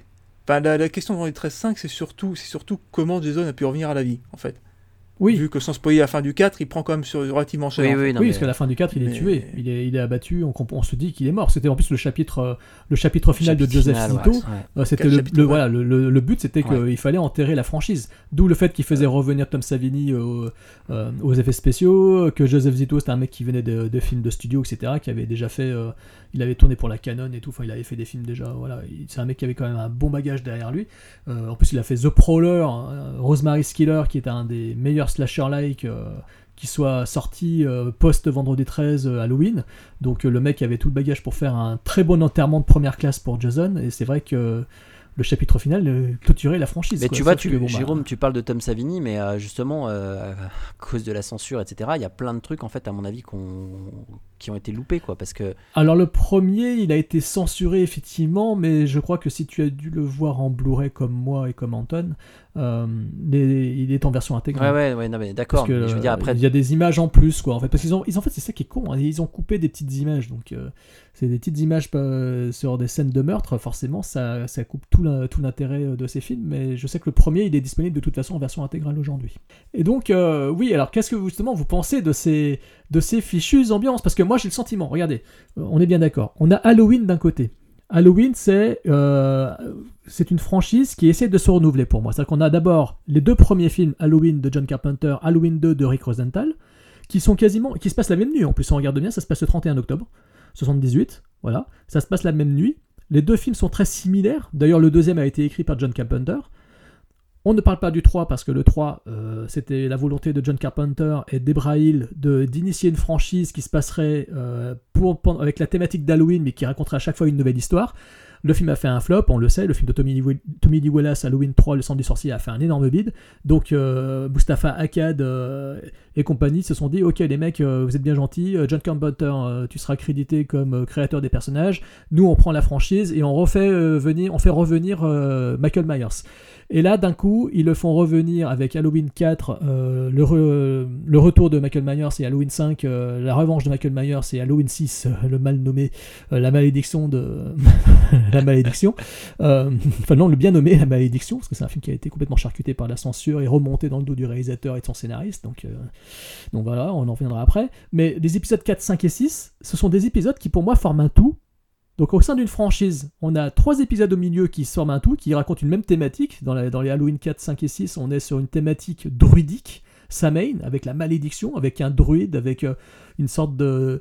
voilà, Michael Myers est ancré dans un rite, euh, de, le rite de Samhain, le, rythme, le rite druidique, euh, tout un truc autour d'une malédiction, etc.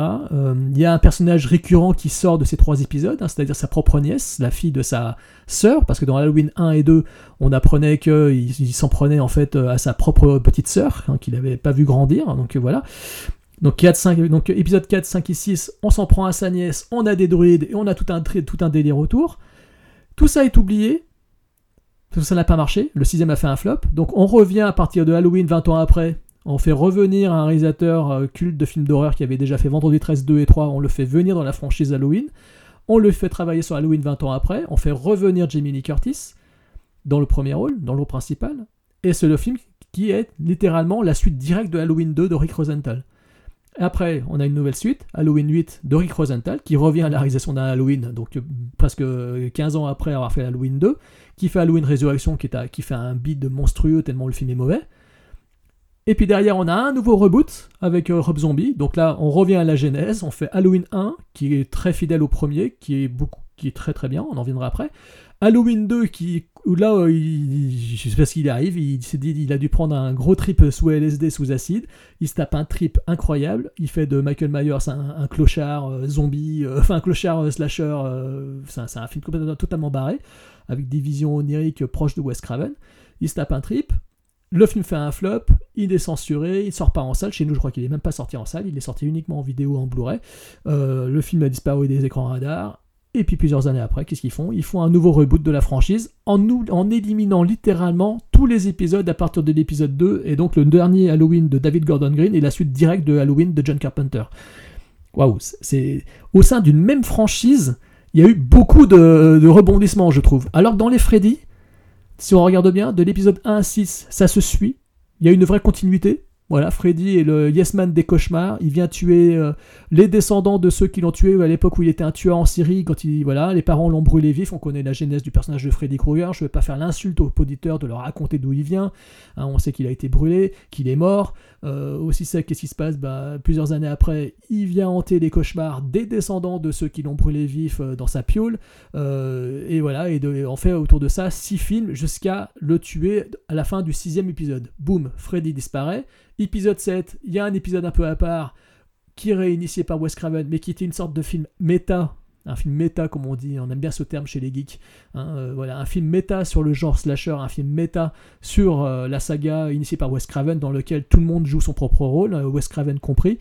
Donc Freddy, c'était Freddy sort de la nuit. Donc c'est un film complètement à part de la franchise. Donc c'est pour ça que on peut considérer que la série des Freddy est vraiment une série qui est propre en elle-même. C'est six films d'un seul tenant. Euh, et puis le reboot qui, euh, lui, essaie de. oh, bah, c'est un remake littéralement du 1. euh, voilà, il n'y a pas tellement d'intérêt à parler de ce film, mais c'est vrai que ça. Voilà, c'est vrai que dans les Freddy, il y a une ambiance qui est vraiment tonale, d'une seule couleur, avec des cauchemars, des délires. Il y a toujours. Chaque réalisateur a apporté sa patte au film. Chaque film est un peu différent l'un de l'autre, mais il y a quand même la même ambiance tout le long. Et au côté de ça, on a les Vendredi 13 qui eux aussi essayent. on fait un peu comme les Halloween, c'est-à-dire qu'on a. euh, on a au sein de la franchise Vendredi 13 quatre films, comme disait Anton, qui sont des films réalistes. On a un cinquième qui est un petit peu réaliste aussi, mais qui est un petit peu à part de la franchise.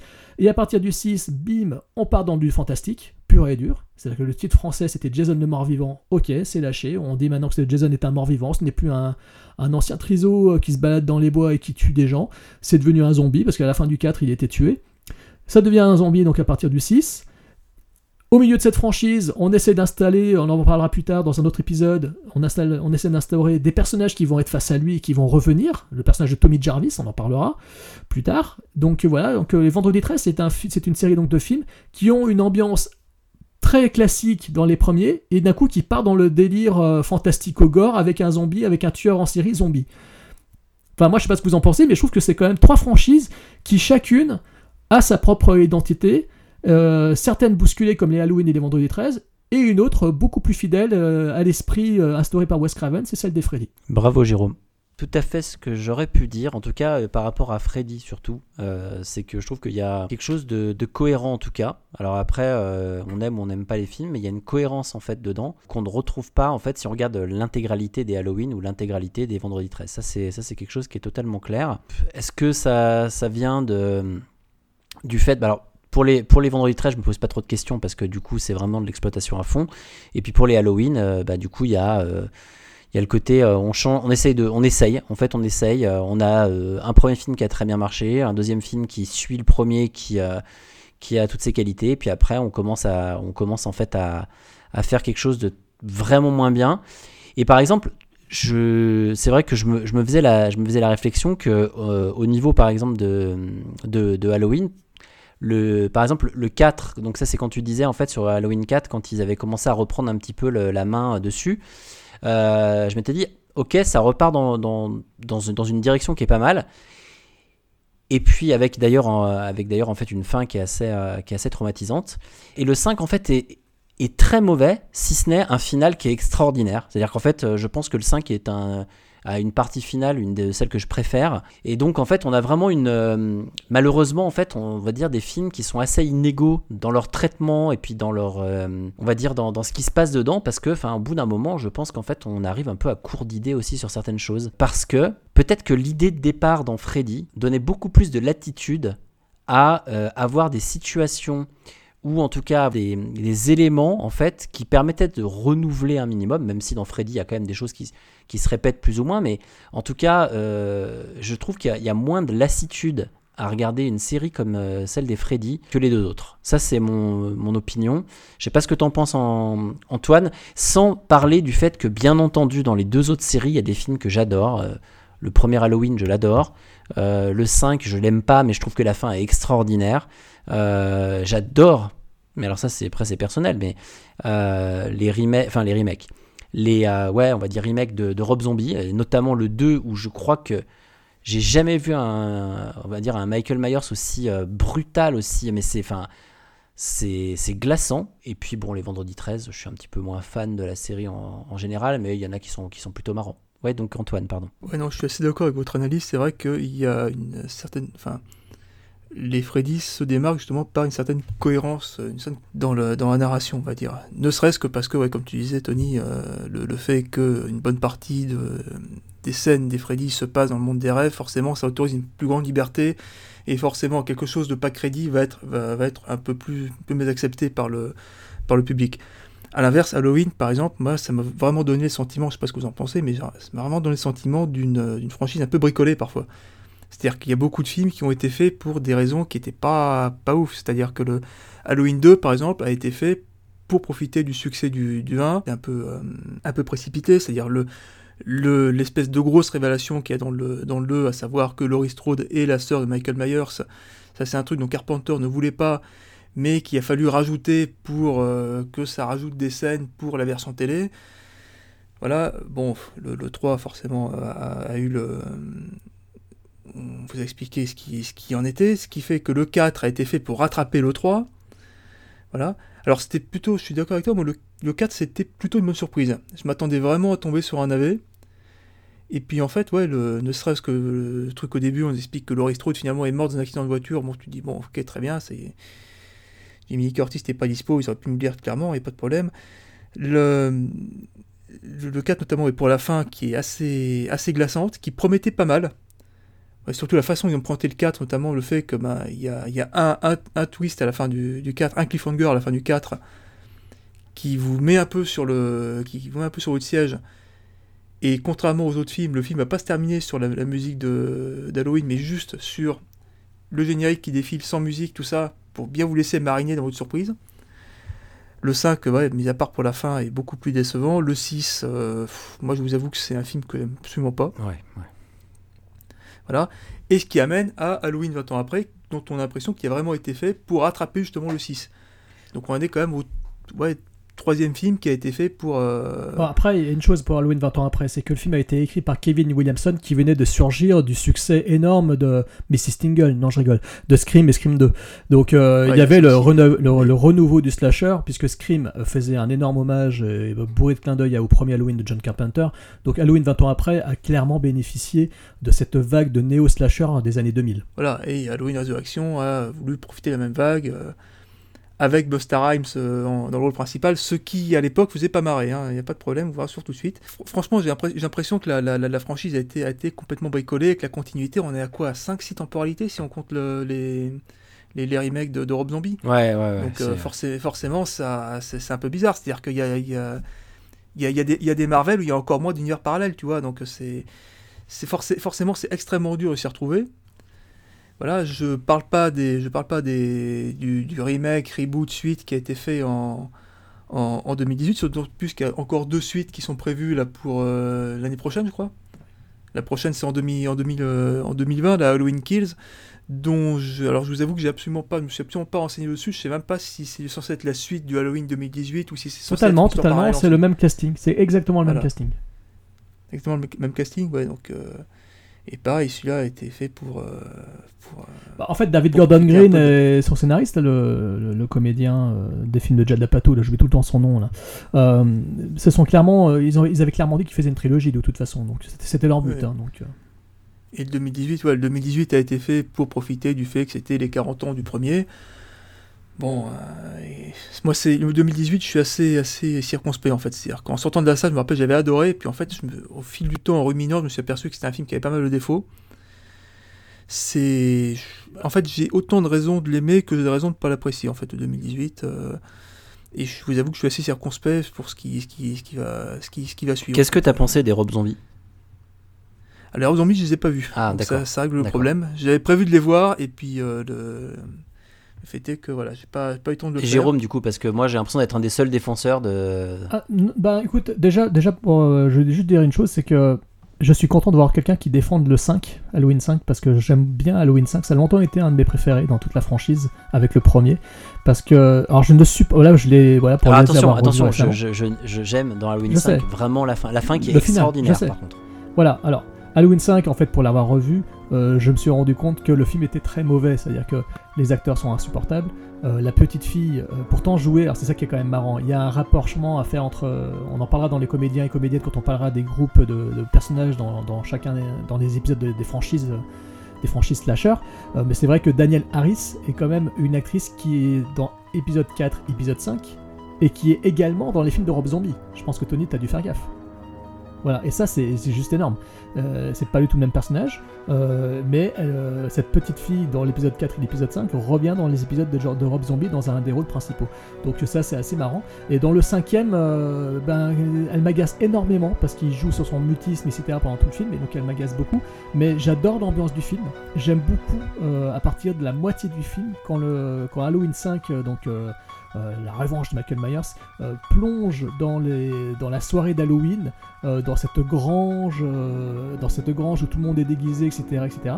Et j'aime bien l'ambiance qui se dégage. J'aime beaucoup le final ensuite qui, qui s'ensuit euh, dans, le, dans la maison de Michael Myers, avec euh, toute cette partie de, cache-cache entre euh, le personnage donc, de, Jamie, donc interprété par Daniel Harris, petite fille, qui se cache de son oncle Michael Myers dans la maison. Et j'adore cette partie-là parce que c'est euh, bah, c'est tétanisant en fait. partie, Euh, la partie avec le vide ordure, enfin euh, quand elle Voilà, toute la partie avec le vide ordure, mais la, la fille, elle joue mais tellement bien, enfin c'est euh, Voilà. c'est impressionnant. Et là, et voilà. Et là, le film devient absolument. Enfin, moi, j'adore ce- ces- toutes ces scènes-là. Et c'est ce qui m'a vraiment marqué. C'est-à-dire que quand je pense à Halloween 5, je pense à la scène du vide ordure où la petite se cache et que Michael Myers donne des énormes coups de, de, de couteau au travers du conduit, que la petite fille essaie de se cacher, de grimper et tout. La mise en scène devient d'un coup brillante. Tu dis waouh, ça ressemble plus du tout à un téléfilm comme l'épisode 4. Parce que le 4, moi, de, de, de Dwight Little, qui est pourtant un réalisateur de films, d'action, etc. euh, Je trouve que le 4 a vraiment une patine télévisuelle horrible, on dirait un téléfilm de M6,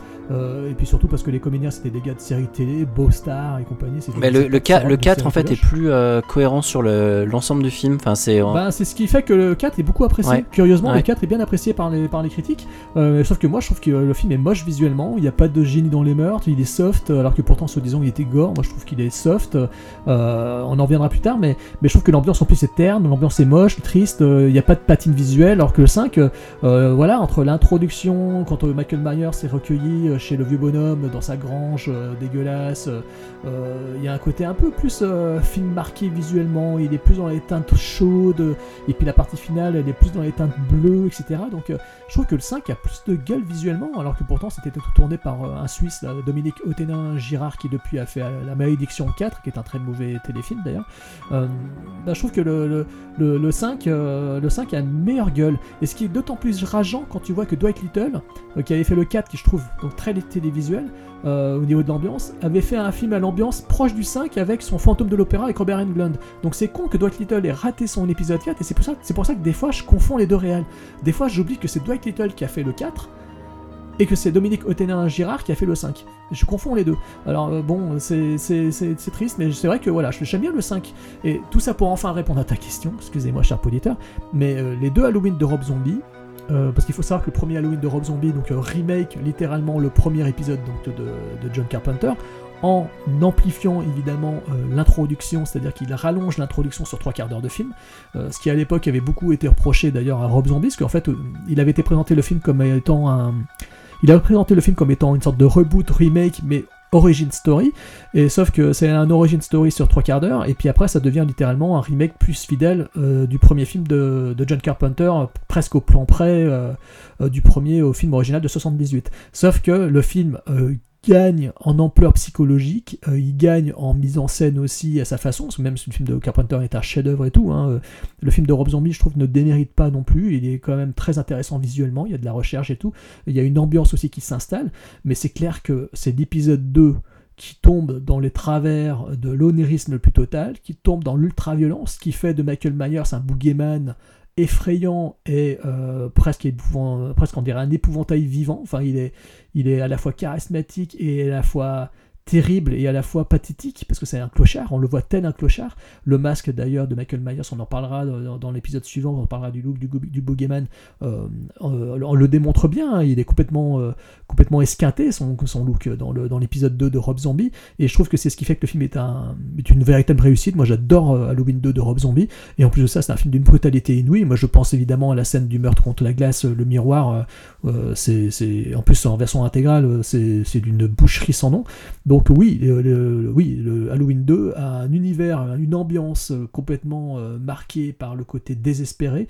Euh, on sent le côté en plus rock'n'roll de Rob Zombie dedans dans ce film. hein. Il y a une ambiance très rock'n'roll, très très métal. hein. C'est un, film métal. euh, et c'est on- voilà, c'est, Rob Zombie qui l'a fait et c'est on voit que le film a son identité, il est à son image quoi. Donc euh, Et heureusement, on Ah. perd le, le côté film de couloir du, du 2 original. Totalement. Parce que ça, bah oui, c'est, je oui. pense, qui m'avait le plus. euh, mais le, je crois qu'on en avait parlé ensemble déjà. hein. C'est ce qui m'avait, moi, le plus ga- gavé, en fait, dans Halloween 2. Euh, c'est vraiment ce côté, euh, donc pas celui de Rob Zombie bien sûr, c'est vraiment ce côté film de couloir où, bah, franchement, je m'emmerde en fait dans Halloween 2. Alors que le début, le début me plaît bien, puis après, en fait, je m'emmerde. Bah, le début c'est normal, t'as un plan séquence Ouais. assez Bah ouais, énorme. euh, ça. Le film ouvre sur un plan ça. séquence, donc c'est génial. Mais de toute façon, il y en a beaucoup qui disent que euh, John Carpenter a quasiment, euh, presque co-réalisé euh, Halloween 2. Hein. Sûre- sûrement, mais par contre, du coup, bah voilà, après le film se perd dans, ouais, dans les couloirs. Il se perd dans les couloirs de, l'hôpital et, et à partir de là, en fait, moi, il me perd complètement. Et après, bah, on va pas refaire les autres, hein, mais le 3, euh, voilà. et, et puis moi, j'ai peut-être plus d'a- d'affection pour le 4 que toi. Si ce n'est qu'en fait, ce qui m'a étonné, et d'ailleurs, tout à l'heure, c'est Antoine qui en parlait, c'est très étonnant que quand on est passé du 4 au 5, j'étais persuadé qu'ils allaient utiliser la fille en fait euh, comme euh, la nouvelle, euh, la nouvelle tueuse. C'était obligé en fait. Et c'est pas le cas. Et c'est pour ça que le 5, euh, une grande partie du début en fait m'intéresse peu parce qu'en fait je me dis mais ok où on va? Et après on commence à basculer dans la deuxième partie du film et là, là on part dans un truc mais où j'avoue avoir re-regardé en fait la, la fin du 5 tellement elle, tellement elle m'a plu quoi. Euh, donc euh, donc Mais voilà. justement, je, je vais te poser à mon tour une question, et même à Antoine, qu'est-ce que vous pensez de, l'idée euh, de plonger le film dans une ambiance druidique? Euh, à base de rites druidiques dans lequel serait inscrit le personnage de Michael Myers Moi, je vais être très, je vais être très court. hein. Moi, euh, c'est le genre de truc euh, qui pff, ça m'intéresse pas du tout. Ça. Je trouve ça, euh, je sais pas. Je sais pas du tout. euh, On parle du 6, c'est ça? Du 5 et du 6 parce que c'est dans le 5 qu'on voit apparaître vraiment cet élément. Le personnage de, de Jamie, euh, enfin de la, je, je crois que ça s'appelle Jamie, je crois la petite fille euh, dans, dans- Jamie, ouais. voilà, c'est- euh, c'est, est introduite à partir du 4 mais c'est à partir du 5 qu'on commence à parler de la marque sur le bras. euh, euh, c'est- ouais, où, enfin, on commence à développer un lien entre la, la- le tueur et sa nièce, oui, qui commence à se développer dans le 4, qui a s'est développé dans le 5. Ensuite, moi, tout le délire sur Edward, j'ai pas trop accroché. Alors, je sais pas si c'est juste parce que ça, ça compliquait une, histoire qui est qui avait pas forcément besoin de ça, ou alors si c'est juste parce que l'histoire était mal racontée. Mais c'est vrai que je suis un peu comme Tony, j'ai pas pas trop. euh, je sais que le 6, bah, je, t'avoue que je, je sais qu'il est assez décrié. Moi, honnêtement, je t'avoue que j'ai pas. J'ai trouvé ça assez inutile en fait. Bah, Tout simplement. bah, le problème du 6, de toute façon, c'est un film qui a échappé à son réalisateur et à son scénariste parce qu'il est connu Ah, que ça sent. hein. Bah oui, parce qu'il est connu que Daniel Farrands a, sa, a son montage de l'épisode 6. Il y a un montage, Il y a, alors je sais plus si c'est Daniel Farrand. Non, Daniel Farrand, c'est le, c'est, c'est, Scénariste. c'est le scénariste. Ouais. scénariste. Et tu- il- Oui. D'accord, ouais. Ok. Mais ils ont, il, y- il existe un montage, euh, un cut du réalisateur ou du scénariste, enfin un truc en fait qui est fidèle à leur première vision initiale. Euh, C'est ce que j'espère, parce que clairement, il manque des morceaux. Bah, hein. en, fait, c'est, incompré- c'est incompréhensible par moment. hein. Il, il a été charcuté, le film a été charcuté littéralement, il a été remonté dans leur euh, il a totalement échappé à Joe Chappelle comme il a échappé à son scénariste, donc le film ne ressemble plus du tout à ce, ce qui avait été écrit, il ne ressemble plus du tout à ce qui avait été réalisé, donc euh, l'épisode 6 est un... Le film porte bien son nom, La Malédiction, c'est carrément un film maudit. Euh, c'est euh, Dimension Film, en plus je crois qu'il avait distribué le film, donc les frères Weinstein, hein, c'est de gros ports de Harvey, Euh, donc euh, parce que voilà, Dimension était une succursale de, de Weinstein, euh, de Miramax, pardon. Donc, euh, ouais, c'est un film qui a littéralement échappé au contrôle de tout le monde, quoi. Et donc, euh, et, le- et les Blu-ray, des, versions qui circulent sur le, voilà, sur un, dans la- en vente, ou même sur Amazon Prime, parce qu'ils sont tous les Halloween sont disponibles sur Amazon. hein, on le dit aux auditeurs, sur Amazon Prime. Euh, bah, ce ne sont pas les versions telles que le souhaitait le réalisateur et son scénariste. Donc apparemment, je crois que le montage, euh, le montage Director's Cut, etc., existe sur Internet. Il doit, je crois que le réal l'a mis en ligne, euh, peut-être sur son site ou peut-être sur euh, des sites de. Je, je pense que le film euh, est trouvable, à mon avis, tel qu'il l'avait réalisé, tel qu'il l'avait souhaité. Ouais, je suis pas, enfin, je sais. Mais je l'ai pas vu. hein. Ça, je suis quand même pas convaincu en fait que ça rende le film vraiment euh, meilleur. Alors peut-être un, un peu moins euh, abscon et enfin il est, il est, il est vite oubliable hein, parce que parce que sur le 4 il était reparti sur quelque chose d'à peu près correct. Sur le 5 euh, voilà mitigé mais euh, final extraordinaire. Après il faut attendre le 7 pour avoir quelque chose d'à peu près. Mais le 6 non, le 6 il a oublié quoi. Mais qu'est-ce que vous aimez justement de l'ambiance de l'épisode 7 avec Josh Hartnett? C'était son premier rôle, en plus c'était pour la première fois à l'écran, Josh Hartnett. Le retour de Jamie Lee Curtis. Qu'est-ce que- vous aimez dans l'ambiance Non de ce mais film? le, le 7 Jérôme en fait euh, l'ambiance en fait ça me rappelle euh, ça me, ça me rappelle mon enfin ça me rappelle euh, fin euh, fin du lycée euh, début euh, début de la fac Enfin, en fait un peu cette ambiance année euh, début des années 90 tu vois enfin je sais pas c'est dans l'image en fait du film en tout cas C'est la fin des années Enfin, 90, fin des années euh, 90 ouais, Halloween pardon mi- milieu des années 90 oui parce qu'en plus oui 98, je crois. oui parce que ça correspond bien à ce que je disais d'ailleurs c'est bien ça c'est-à-dire plutôt la fac les années fac. hein. Plutôt les années fac, aussi. je sais pas. Chaque fois que je le vois, je me dis ah, on est passé en fait à un cran, à autre chose complètement. Je trouve que les films des années 70, fin des années 70, avaient une vraie patine, étaient vraiment. euh, euh, je prends euh, comme exemple Alien par exemple de Ridley Scott, avait une vraie patine. Et après, on est passé dans les années 80. Et sincèrement, je trouve que l'image, dans l'ensemble, en fait, c'est vachement dégradé sur pas mal de films. Et après, on a retrouvé ce visuel dans le fin des années 90, un visuel très différent qui du coup en fait moi me parle. Donc ça c'est mon expérience personnelle de cinéphile, mais en gros moi j'adore les images en fait des films des années 70. Je recommence en fait à aimer euh, au milieu des années 90 et entre les deux il y a plein de films que j'adore, hein, c'est pas le problème. Mais j'ai un vrai problème avec beaucoup d'images de films qui n'ont pas des gros budgets en tout cas. Parce que les gros budgets, Et ça pourtant, se les. Vendredi 13, c'était des films de studio. C'était Ouais, euh, des films de studio, c'était la Paramount. des- ouais, d'accord, mais alors. euh, Mais ils mettaient, be- ils mettaient peu de voilà, thunes de ça, dedans, je ça, pense. Voilà, hein. c'est- à chaque fois que je repense à ce film, je parle pas de, enfin, je vous laisserai parler un peu de l'histoire, etc. Mais c'est vraiment le côté visuel qui ressort d'un coup, en fait, qui me, je me dis, euh, ah ouais, ça y est, on est passé en fait à autre chose, quoi. Et puis après, il y a les, après il y a les autres, quoi. Non, mais Halloween 20 ans après, c'est clairement un film qui, qui a une ambiance euh, teenage movie euh, très proche de ce qui avait été fait avec, euh, entamé avec Scream et Mortel Saint-Valentin, Urban Legend et tout ça. Euh, c'est un film qui est, qui est sorti en pleine, en pleine vague néo-slasher. Et je trouve que le film, en ce sens, est, assez, est assez réussi parce qu'il il arrive à remoderniser un peu son concept en utilisant un personnage que tout le monde connaissait à l'époque, et puis en plus de ça, en proposant euh, des scènes euh, assez euh, violentes, assez brutales. La scène du meurtre de Jodie O'Keefe, on en reparlera dans dans d'autres épisodes où on parlera des meurtres et tout. C'est pour moi une des scènes de meurtre les plus réussies dans toute la franchise Halloween, parce que c'est quand même une franchise qui est très soft au niveau horreur, hein, faut quand même le dire, à part, à part celui-ci, les épisodes de Rob Zombie et, même le tout dernier de David Gordon Green, les autres films de la saga, des épisodes 1 à 6, euh, ils étaient très soft quoi. Euh, l'épisode de Steve Miner, euh, je trouve que ouais, il est assez énergique, il y a une ambiance qui se tient bien, une ambiance qui se passe un peu euh, dans l'univers des jeunes, dans, un lycée. Jamie Lee Curtis est devenu proviseur, etc. Et je trouve qu'en plus le film a, un rythme tel que voilà, il dure 1h15, 1h20, il va vite, t'as pas le temps de te faire chier, ça, ça tergiverse pas, et au moins voilà, c'est efficace. Le film a une bonne ambiance qui se tient bien et on est dedans. Voilà. Mais après, je trouve quand même que ça je trouve quand même que voilà, c'est, ça reste quand même, euh, ça reste quand même supérieur au Vendredi 13 sur lequel on reviendra après. Mais oui, ouais, l'épisode de Steve Miner pour moi une bonne, euh, se tient bien au niveau de son ambiance, voilà. Non, c'est vrai que c'est un film qui a une, une patine qui est assez différente de, de ces autres. Il est assez pro- qui est assez proche quoi, des, des, des, des, des slashers euh, des années 80, fin des années 90, début des années 2000, tu sens clairement que Scream est passé par là en fait. C'est entre, entre, les, entre, les, entre deux parce que le Halloween 6 ça de 80 ans. De Halloween 6 Quatre- 95.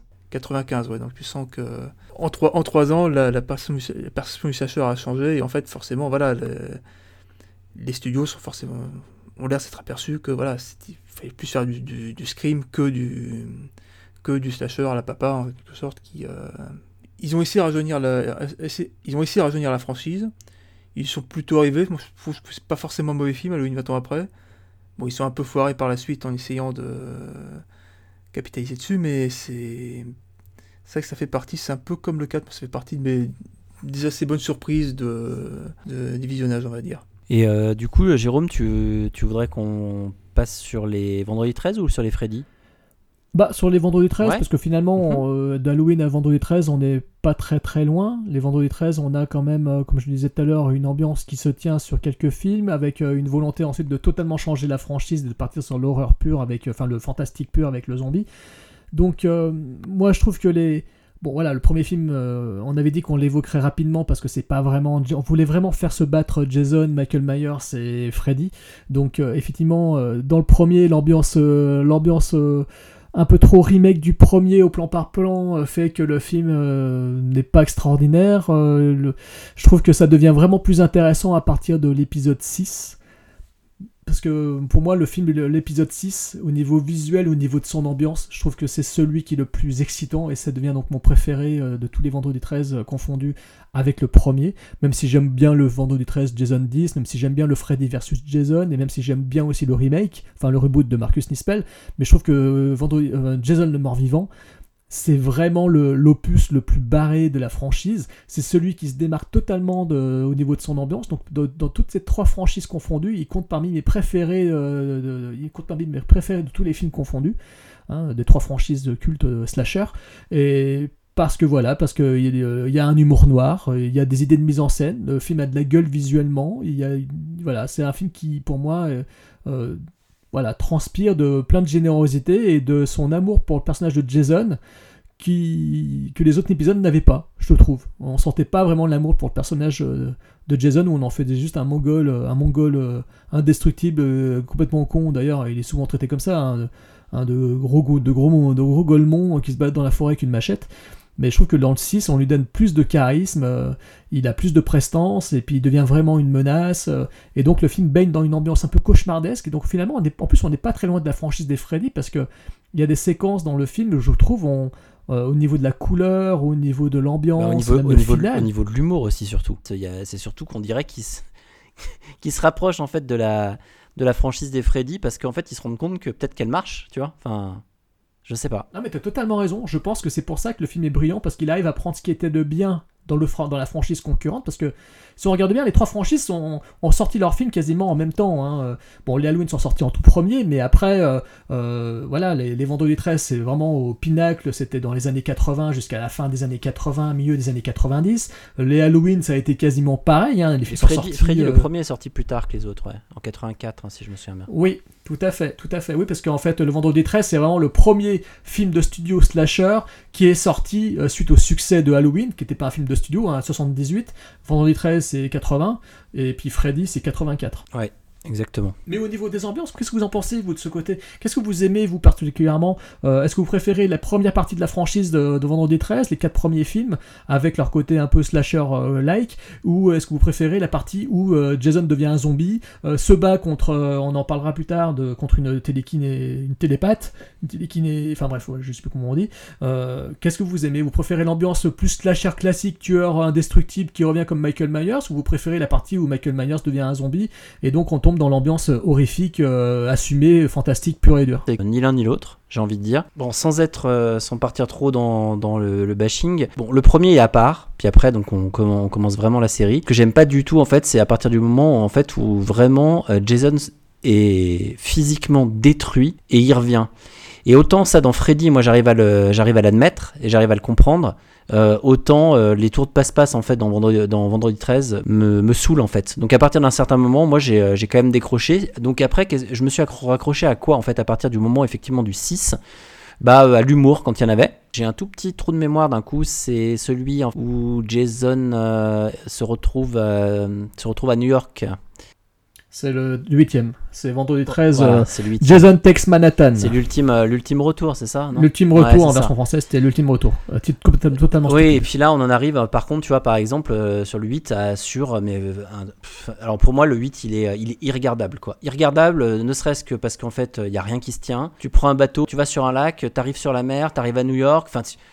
Enfin, ça, ça, ça dure des plombes donc avant d'arriver à New York. Et qu'est-ce que tu vois de New York Euh, bah, Mis à part euh, un ou deux plans, le reste, euh, t'es dans des ruelles. Enfin, c'est horrible, mais horrible. Il n'a pas été tourné à New York d'ailleurs. hein. Non, non, ben non. On parle de scène de la Central bah, Park. si- si ça avait été, ça avait été- La scène à Central Park, euh, ils s'en rappellent tous parce que tout le monde les regardait filmer euh, Jason au milieu de Central Park. Mais, pas Central Park, n'importe quoi, de Times Square, excusez-moi. La scène auprès de dans, dans Times Square, mais c'est le seul plan. hein. Mais après tout le reste, ça a été tourné, euh, je crois qu'au Canada, je crois qu'ils l'ont tourné le film. Ouais, enfin en tout cas, quoi qu'il en soit, il est vraiment, euh, extrêmement euh, dispensable. Après, euh, moi, comme, comme Anton, j'ai un, petit, j'ai un petit fait pour Jason X quand même. Parce que je trouve que là, pour le coup, essayer de renouveler la franchise de cette façon-là, c'était peut-être une bonne idée. C'est pas parfait. Il y a plein de choses qui me plaisent moyennement dedans, mais dans l'ensemble, en fait, j'ai- je passe un bon moment quand je regarde Jason X. C'est assumé? Ouais, est c'est ça, c'est ça. Là, elle est assumée et du coup, j'oublie en fait euh, le côté il a été cryo, enfin, il est cryogénisé, etc. Enfin, ça après, j'arrive à l'admettre. Euh, moi, le côté où par contre il explose complètement et il reste plus rien de lui, euh, ça, j'ai beaucoup plus de mal. Donc, donc voilà. Donc, euh, donc ça, euh, ça, ça va. Et après, pour revenir en fait au début de la série, euh, mention spéciale quand même. bah, on en reparlera après, mais.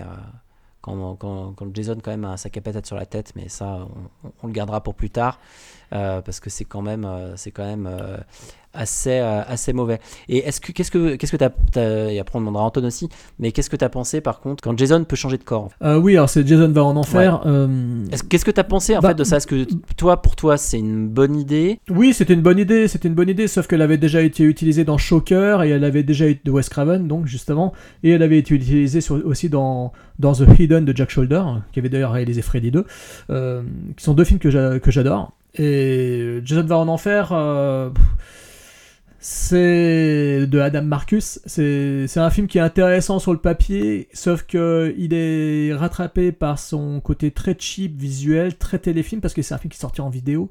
Ça se sent, c'est pas beau visuellement. En plus, il a été charcuté par la censure. Alors chez nous, euh, chez Metropolitan, à l'époque de sa sortie en DVD, ils ont eu la gentillesse de sortir un DVD double face. C'est-à-dire que tu prenais le DVD, tu le mettais dans ton lecteur, tu avais la, version censurée qui dure euh, 1h20, un truc comme ça. Euh, tu te dis waouh, le film est vraiment pénible à regarder, c'est insupportable, l'acteur principal est, horrible à suivre. Et tu retournais le CD, euh, enfin le DVD, et tu avais la version intégrale euh, avec toutes les scènes gore qui avaient été tellement promises à l'époque, parce qu'il faut savoir que comme pour l'épisode 7, euh, la promo du film avait été faite autour de ces scènes horrifiques, de ces, de ces SFX très très croustillants et très gore. Je me rappellerai toujours des previews, des articles dans Mad Movies où tu avais des photos de, de meurtres, de gore, de Vendredi 13 9, euh, Jason va en enfer, avec euh, le mec complètement euh, fondu sur, sa, sur la grille euh, dans, dans, le restaurant, t'avais l'autre qui avait la gueule arrachée avec les dents qui apparaissaient, enfin, t'en avais un autre qui était en train de fondre, enfin, tu disais, waouh, il va être gore cet épisode, ça y est, enfin un slasher qui accepte d'assumer son délire de meurtre, et au final, tu regardais le film, tu, je l'avais loué en VHS, et, et ben en fait, le film avait été totalement censuré, et même le réalisateur avait été dégoûté, il était choqué de ce que son film, en fait, ait été charcuté autant, et qu'en fait, il restait plus rien.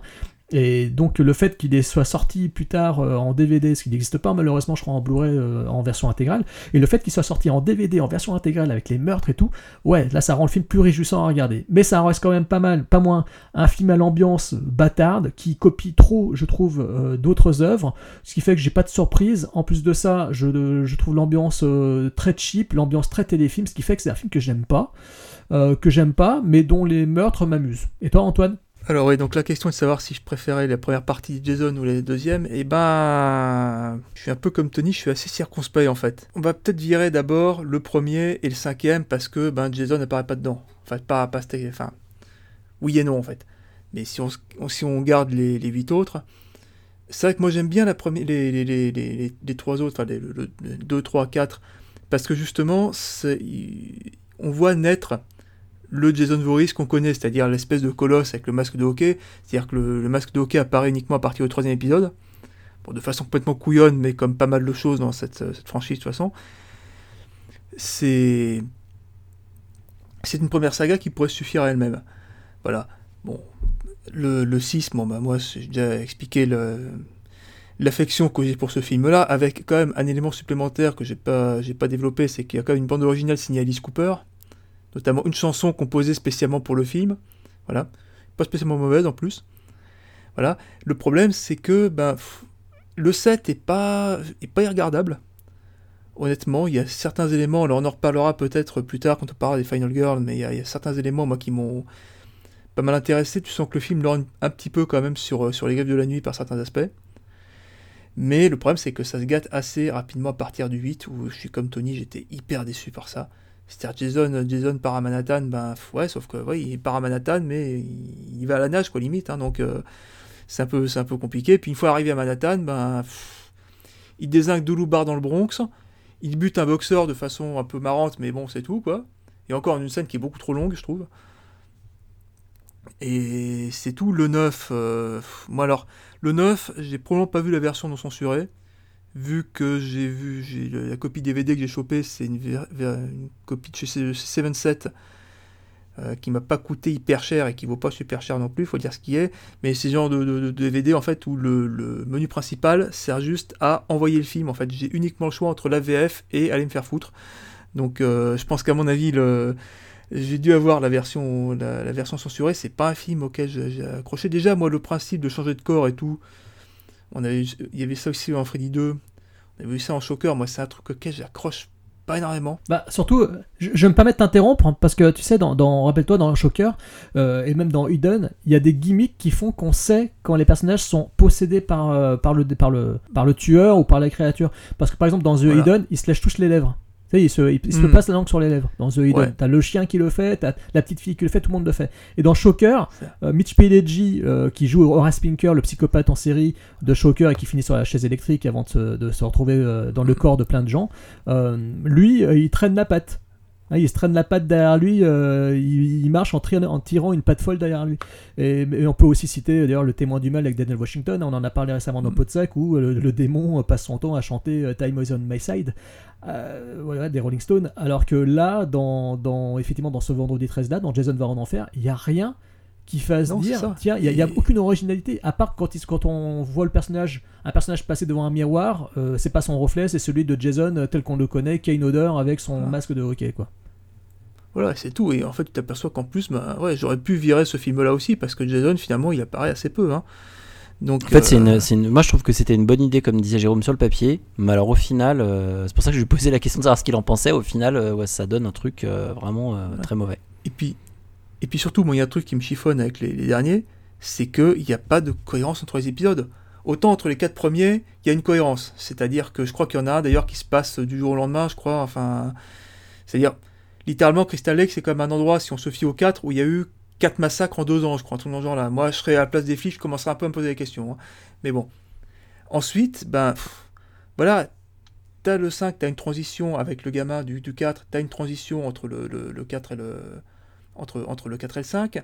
Le 5 donne un prétexte au début du 6, avec euh, le, personnage du gamin qui, dans mon souvenir, n'a même pas joué par le même acteur par contre. Non, non, pas du tout. C'est Corey Feldman en fait qui, qui joue dans le 4, qui euh, revient dans l'épisode 5 dans la scène d'introduction parce qu'en fait on le, c'est un cauchemar et on le voit en fait quand il est gamin. Donc c'est Corey Feldman qui jouait le rôle, mais sauf que Corey Feldman était sur les Goonies de Richard Donner, donc il ne pouvait pas jouer dans l'épisode 5 de Vendredi 13, ce qui fait qu'ils ont pris un nouvel acteur complètement insipide qui a pris sa place. Et dans l'épisode 6, euh, c'est l'acteur du Retour des Morts Vivants 1 et 2, Tom Matthews euh, qui, qui prend le rôle de Tommy Jarvis et qui, euh, pour moi, le porte euh, très haut, très haut quoi. Ouais, non, il se démerde. Mais voilà, as, alors t'as la, as la fin du 6 qui sert de prétexte au début du 7, et puis après ça se barre en couille complètement, quoi. C'est-à-dire que bah, il va falloir qu'on m'explique un petit peu la logique entre la fin du 8 et le début du 9. Parce qu'à la fin du 8, sans vous spoiler un truc, Jason, il prend quand même assez, assez fortement dans la tronche. C'est-à-dire, tu te demandes, d'ailleurs, le film en français s'appelle L'ultime retour, c'était censé être la fin. vraiment que c'est la fin. C'était censé être la fin. vraiment que c'est la fin. Et à la fin du 9, il arrive frais comme un gardon. Enfin, aussi frais que peut être un zombie qui a passé 10 ans dans un, au fond d'un lac. Hein. C'est-à-dire que. Ah mais c'était. T'apprends que, apprends que le FBI, que le FBI a créé une unité spéciale pour l'arrêter. C'est où, comment, quoi. Et en fait, tu sais comment c'est ça Simplement parce que il y a eu entre temps un comic qui a été, un comic book qui a été, qui a, été écrit sur Jason Voorhees où on t'explique comment Jason a survécu à l'épisode 8 et comment le FBI s'est mis à le traquer. Tu me diras, depuis le temps, là, il y, y en est à 800 000 victimes. Je pense qu'à mon avis, il était temps de commencer un petit peu à s'occuper du cas de ce monsieur et de mettre le FBI sur le coup, tu me diras. Bon, il le chauffe de façon en plus complètement couillonne, hein, c'est-à-dire ça, c'est c'est notre problème. Mais c'est ça, c'est entre le 8 et le 9, tu sais pas. C'est un peu comme Is No Good, tu sais, je sais pas si vous vous souvenez de ces histoires-là. Quand on, quand on Ouais, était gamin, J'ai malheureusement, vu, j'ai malheureusement vu le film euh, il y a pas très longtemps avec Jacques Villeray. Non, non, mais on parlait des BD là, parce qu'il faut Ah, arrêter ouais. quoi. Voilà, mais Le film est un à, à tel point, je crois que Tabari avait fini carrément par faire un, un- un- un épisode hors série, un album hors, série qui s'appelait Les Retours d'Is No Good. Il expliquait comment il faisait pour retourner. Quand même. Je comprends pas, à la fin de cet épisode-là, il finit transformé en grenouille. Comment il finit, euh, comment il réapparaît tout à fait normalement à la fin. Voilà. Mais voilà, c'est. Et pareil, la, en, la, la- Mais il y a un pareil, changement de studio, Antoine. 9 Antoine, il y a un changement Pardon de studio en plus parce que l'épisode 9. Oui, en plus, ouais, parce que c'est-à-dire que c'est ce qu'on n'a pas raconté, c'est que le 9 et le 10, qui s'appellent respectivement Jason va en enfer et Jason X, s'ils ne s'appellent pas Vendredi 13, c'est simplement parce qu'il y a un changement de studio et qu'ils n'ont plus le droit d'utiliser le terme Vendredi 13. C'est. Il y a, y y ça aussi. Parce qu'ils ont racheté la franchise chez New Line, ces dimensions, ils ont racheté la franchise, ça leur permettait en même temps d'inclure le personnage de Freddy, parce qu'à la fin de Jason va en enfer, on fait Enfer. apparaître le gant de Freddy Krueger. Le, qui- le masque, le et- griffe. Voilà, et ce qui permettait justement de se dire, ça y est, on va enfin faire ce qui a été Voilà. promis dans les comic books, parce que je crois qu'il l'avait fait en comic books, Et, le Jason, Freddy versus Jason. et ce qui est, et ce qui est complètement couillon, dans la mesure où, pour patienter avant Freddy contre Jason, ils se sont dit on va faire Jason X, mais qui commence très clairement après Freddy contre Jason, dans la mesure où à la fin du 9, Jason va en enfer, comme le dit le titre, à la fin du 10, Bienvenue des enfers. T'as le générique qui se passe dans ce qu'on pense être les enfers. Tu comprends que d'une façon ou d'une autre, quelqu'un, d'une certaine façon, l'a ramené.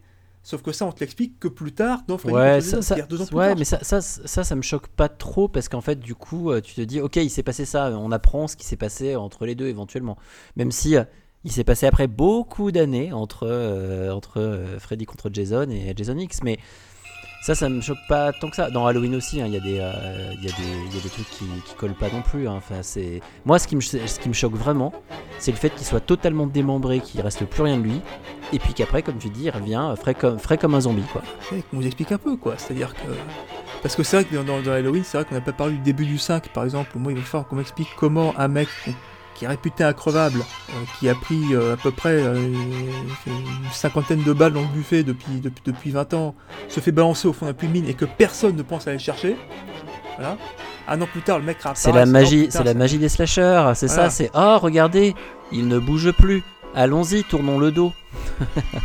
C'est un peu, c'est un peu vrai en faire deux groupes de 1 et tout. Non, mais c'est, c'est, c'est, c'est le problème d'Halloween 5 d'ailleurs, c'est qu'en fait il se termine bien, mais il court super. Mais bon, en revenant Vendredi 13. Le, problème c'est ça, c'est qu'en fait, clairement, clairement, ouais, c'est, le fait qu'il n'y ait pas de cohérence entre, certains épisodes fait que voilà, c'est, tu perds un peu, et puis le fait que ouais, il n'y a pas de.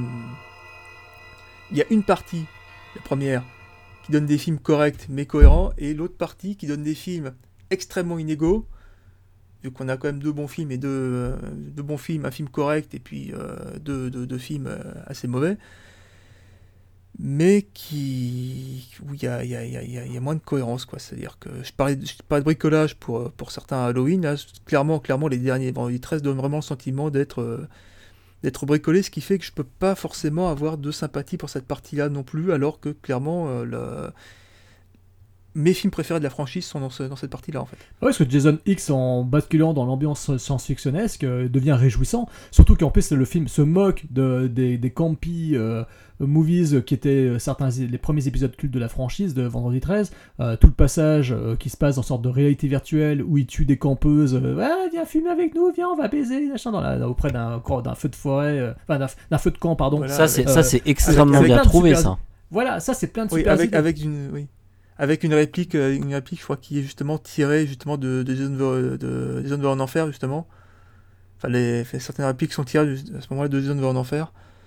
Et un meurtre qui est tiré à ce moment-là de, je crois, du 7. Je crois, justement. Avec est, le sac euh, de couchage.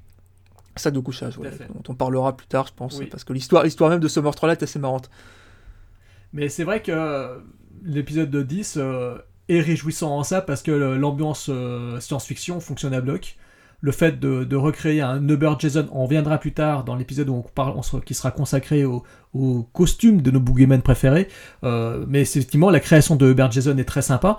Et le fait de le, faire s'affronter, et on parlera aussi dans l'épisode spécial Final Girls, euh, face à une robot Android très sexy, euh, fait que le film, moi je trouve que c'est une très bonne série B. quoi. C'est L'ambiance l'ambiance est fun de bout en bout, et pour moi rejoint les qualités de l'épisode 6. On va pouvoir euh, passer peut-être à, Ah, au Freddy. Monsieur Freddy et puis on fera euh, Freddy contre Jason éventuellement à la fin des Freddy quoi comme ça. Voilà. Alors les, les, les Freddy, alors moi très, très rapidement sur les Freddy, euh, ben moi en fait je les aime bien tous, mis à part euh, l'avant-dernier, enfin l'avant-dernier, ça dépend si on compte Jason, euh, c'est la fin de Freddy, l'ultime cauchemar, celui-là je l'aime pas, je l'aime pas, euh, voilà. Et euh, l'enfant du cauchemar, il y a des trucs que j'aime bien, mais d'autres que j'aime pas du tout. Sinon, dans le reste, 1, 2, 3, 4, les 4 premiers, moi je prends. C'est un peu inégal, mais euh, dans l'ensemble, euh, en fait déjà je suis réjoui, et je l'ai déjà dit, mais dans Freddy je suis réjoui de l'idée de, l'idée de base. Et ce personnage, il est euh, à la fois quand même, c'est un personnage cauch- cauchemardesque, mais il est drôle en fait. Et on, attend sa prochaine frasque. On attend comment est-ce qu'il va trouver. Jérôme en parlait au début du podcast, mais là, l'inventivité des meurtres. Et c'est aussi euh, la, franchise dans laquelle finalement on a les trucs les plus gore, hein, finalement, si on, si on regarde bien, avec vraiment des, des idées, euh, des idées euh, vraiment très intéressantes. Et ce côté rêve avec, bah, bien entendu, la possibilité de retourner le rêve, d'essayer justement de, de tuer Freddy dans le rêve, mais d'en ressortir avant. Je trouve qu'en fait tout ça, et ben ça donne vraiment en fait une franchise qui se tient. J'ai pas une réelle préférence en fait euh, sur, euh, mis à part le premier, enfin pour moi le premier est, génialissime parce que voilà c'était ma découverte en fait de Freddy et j'ai un petit faible pour le 2 aussi que j'aime que j'aime bien. Jérôme je sais que lui il, aime un peu moins parce qu'en fait on voit un, on voit un jeune homme en fait danser sur son lit euh, euh, voilà qui trouve ça il trouve ça Pauvre Mark Patton d'ailleurs, ridicule. le- la- Ah l'acteur ouais, de, ce, de ce personnage euh, a vu sa carrière, parce qu'en fait euh, voilà, il était homo, il s'est, il s'est fait bâcher à cause de ça, hein. sa carrière a été ruinée, euh, et il a fait d'ailleurs, il y a eu un documentaire qui a été fait il y a deux ans euh, autour de ça, autour de- du fait que sa carrière à Hollywood a été ruinée parce qu'il était homosexuel et que il en a pris plein la gueule quoi le pauvre. Et du coup, le, le- ce que tu- quand tu parlais en fait du côté crypto-gay, etc., de certains, certains éléments, mais, euh, mais je voudrais revenir aussi sur un autre point, en fait, que je trouve très intéressant aussi, c'est qu'en fait, l'inventivité qu'on peut trouver dans certains meurtres, meurtres des autres franchises, bah, dans Halloween, il n'y en a pas vraiment très longtemps. C'est-à-dire qu'en fait, pendant un bon moment, en fait, finalement, il n'y a pas d'inventivité dans les meurtres. Dans Vendredi 13, on en a certaines fois.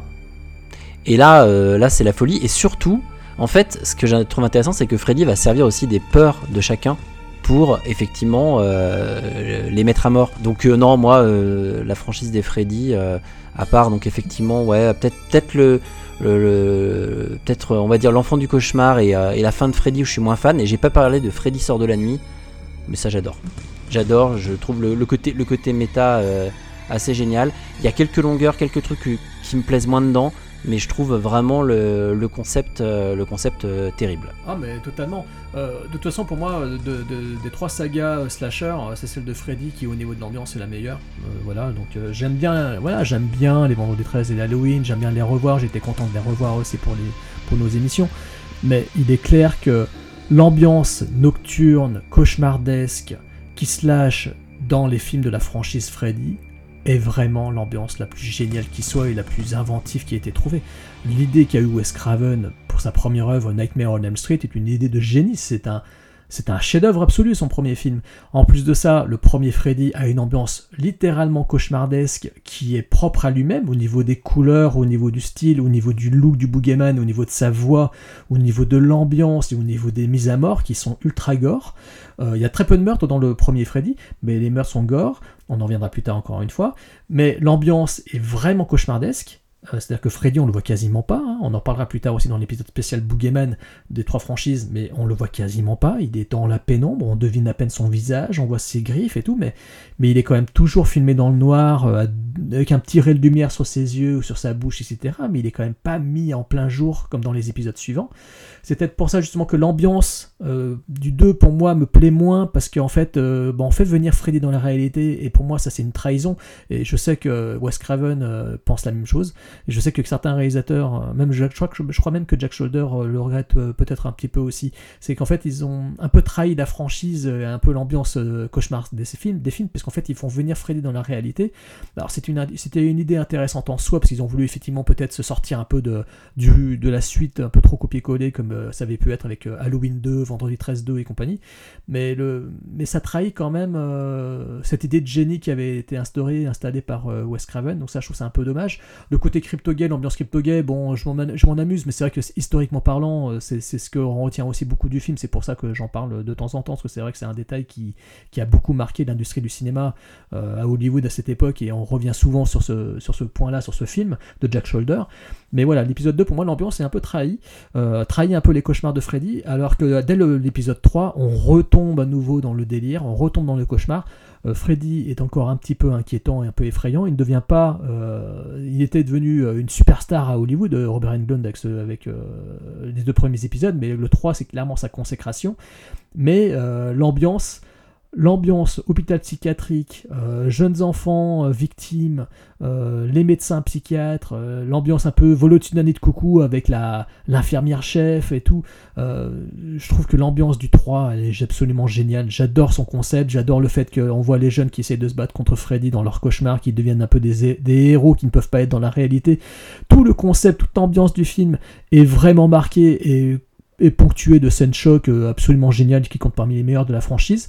Euh, l'épisode 4, euh, au niveau de son ambiance, euh, j'aime beaucoup le fait que ce soit. Alors il, est pâti un peu du fait que ce soit une suite directe du 3 où on reprend une partie du casting mais pas en totalité parce que Patricia Arquette est devenue trop connue à ce moment-là, donc on ne pouvait pas la reprendre dans le 4. mais j'aime bien quand même l'instauration du personnage d'Alice. Déjà parce que dans l'épisode 4 et l'épisode 5 après, ça fait un diptyque, euh, parce que c'est Alice au-delà pays des merveilles, c'est Alice au-delà du miroir, donc euh, toute cette idée autour du personnage d'Alice, je, trouve je la trouve assez fascinant.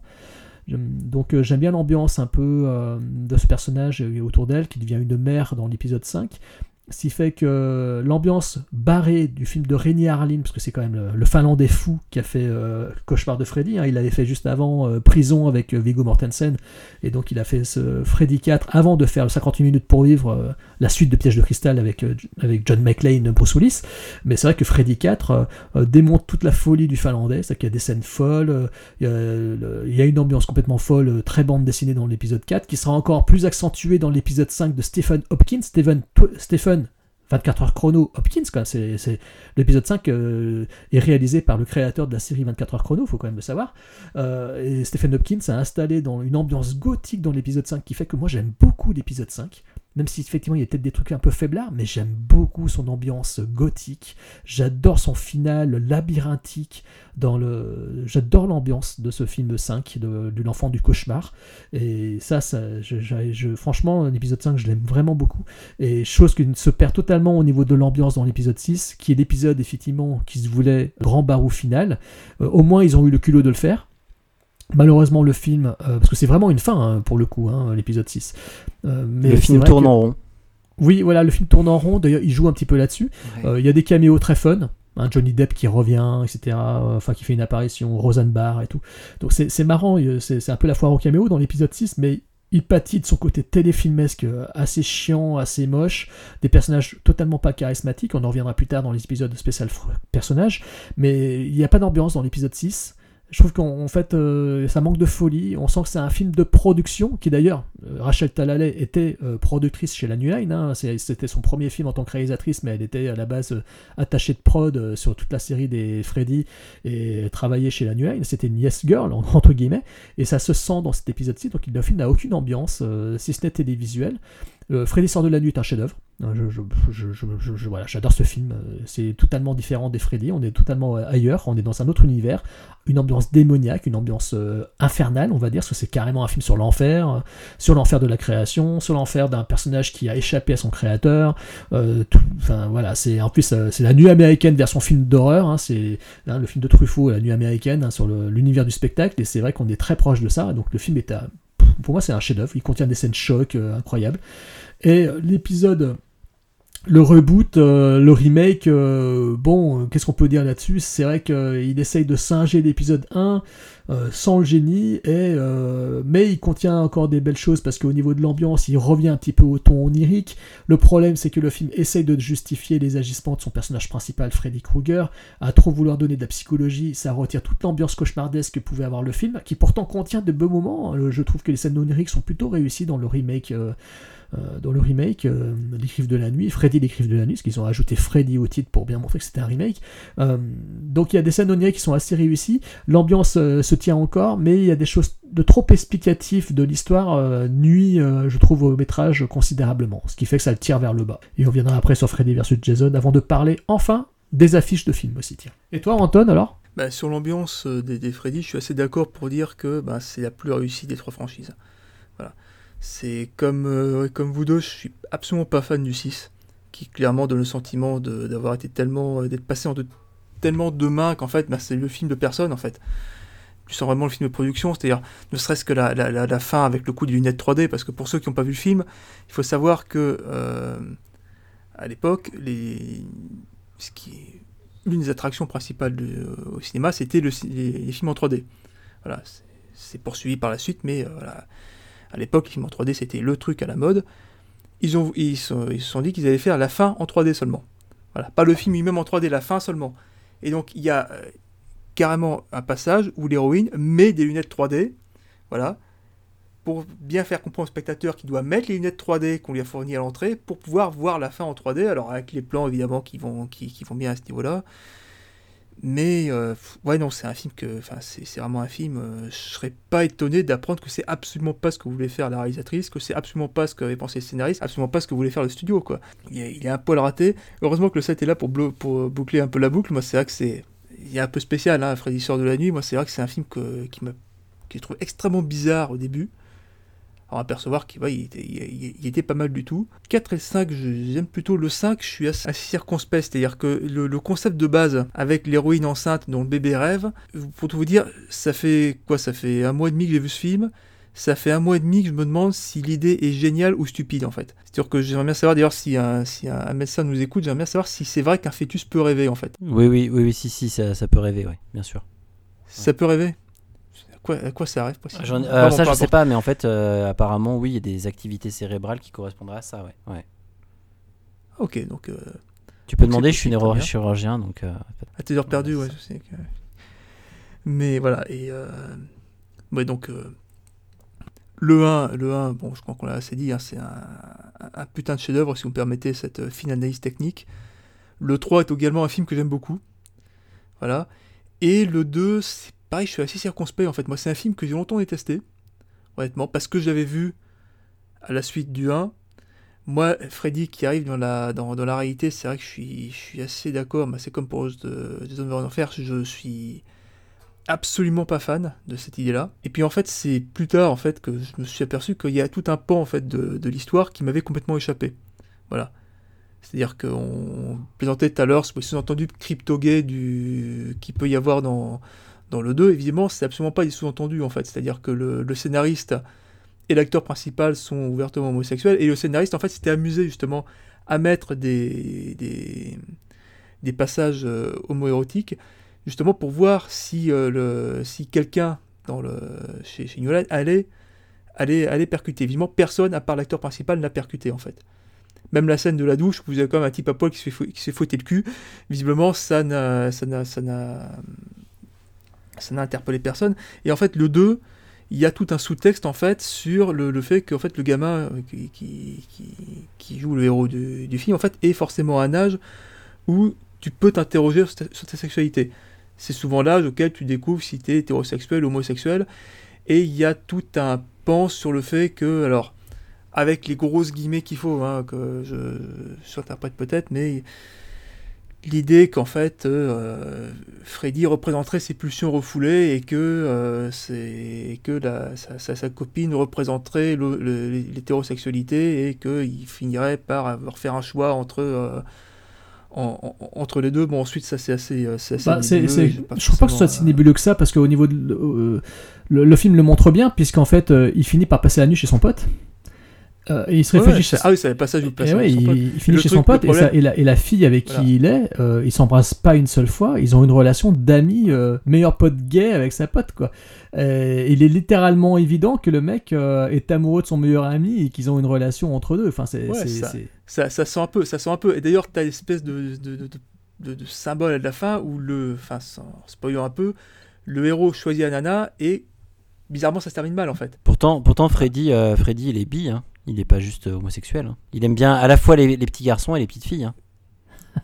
Alors j'ai pas forcément osé lui demander, mais voilà, c'est le, le, le 2, c'est vrai que c'est un film qu'il faut voir avec une grille de lecture précise en fait et euh, et qui a aussi également le, le handicap de se situer entre le 1 et le 3 qui sont à mon sens et au sens de pas mal de gens les deux meilleurs de la franchise en ouais, fait. totalement. Oui, oui, de loin, de loin. Donc finalement, au niveau des, des franchises déjà, euh, vous tournez plus au niveau de l'ambiance vers les Freddy. Bah, après, il y a, il y y a juste un, un tout petit point que je voudrais évoquer, c'est que euh, l'ambiance des Freddy, euh, moi je préfère, voilà. Par contre, euh, c'est pour moi, c'est pas des, ça a jamais été des films qui m'ont fait peur, mais peut-être que je les ai, enfin, je les ai pas découverts assez jeunes. Euh, et du coup, c'est, enfin, je sais pas comment dire. Le, le premier quand même, euh, moi le premier je l'ai vu. Et, euh, Non, en mais tout cas, de tous les slashers, Par rapport, premier par rapport à un. Halloween, par rapport à un Halloween, tu vois, t'es pas sur la même ambiance, donc du coup. Bah, Halloween joue premier, je beaucoup sur l'attente. Ouais, je sais. Mais Halloween joue beaucoup sur l'ambiance, sur l'attente de l'attaque. mm, Parce que et- le premier Halloween, si tu regardes bien, il faut attendre. Bon, à part le premier meurtre introductif, après il faut attendre un long moment au niveau de l'ambiance que ça s'installe. Il est juste une présence menaçante qui surveille, qui observe les gens, qui observe les deux, de- de- Jimmy Lee Curtis et ses deux copines. Euh, il apparaît dans le fond de, dans champ. Voilà, c'est là où John Carpenter donne la pleine mesure de son talent au niveau euh, de son cadrage, etc. On voit le personnage de Michael Myers qui tourne avec sa voiture, avec euh, Donald Pleasance au premier plan, etc. Enfin, il y a plein d'idées de mise en scène qui sont géniales dans le premier Halloween de John Carpenter, mais au niveau de slasher même, c'est le premier Freddy qui, joue vraiment plus la carte du genre, je trouve. Je trouve que Halloween, euh, le premier Halloween, tu es, euh, tu es un petit peu euh, dans l'attente que ça arrive, et quand ça arrive, il faut attendre euh, 50 euh, et quelques Oui, minutes. quoi. mais c'est justement le, enfin, c'est un côté, un, ouais, effectivement, par rapport à un slasher. Et par contre, par rapport, on va dire, à un film, on va dire d'horreur ou quoi, en fait, je trouve que bah, cette attente, elle marche bien. Mais c'est vrai que dans la catégorie vraiment slasher, euh, purement, en fait, ça manque énormément d'action. Oui, c'est ça. Parce que je l'avais fait l'expérience de le revoir avec mon neveu euh, qui aujourd'hui a, a 13 ans. Euh, comme ça, je m'étais dit, tiens, et, il, veut voir du, slasher et tout. Bon, bah, il est clair et évident qu'il a préféré Les Griffes de la Nuit, hein, je vous le dis. Halloween, il a bien aimé. Mais bon, je me suis rendu compte, effectivement, pendant 50 minutes, il se passe pas grand chose, quoi. Les meufs, elles parlent, elles discutent, elles rigolent, elles se, bécotent avec leur mec, euh, il se passe rien du tout.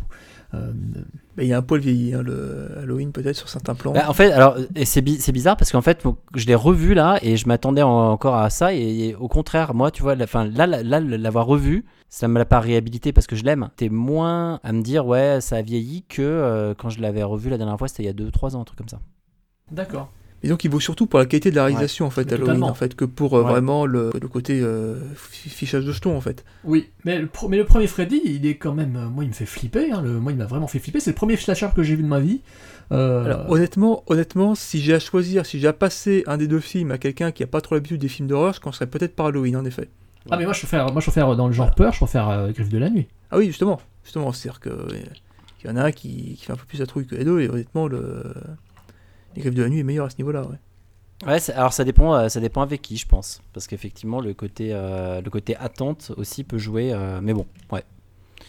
Bon, bah voilà, et puis du coup il nous reste quand même, bah, à un moment donné, il y a quand même deux boogeymen qui se sont affron- Oui. enfin, affrontés plus ou moins, et bah Jason euh, et euh, Freddy. Bah, moi, je trouve que ça, synthèse, ça, ça synthétise un peu notre podcast. Je trouve que c'est ce film euh, de Ronnie Yu, donc le réalisateur asiate euh, de, de, la, de Bride, de Django, Bride euh, with White Hair, euh, de la fiancée de Chucky et de plein de films cultes asiatiques aussi.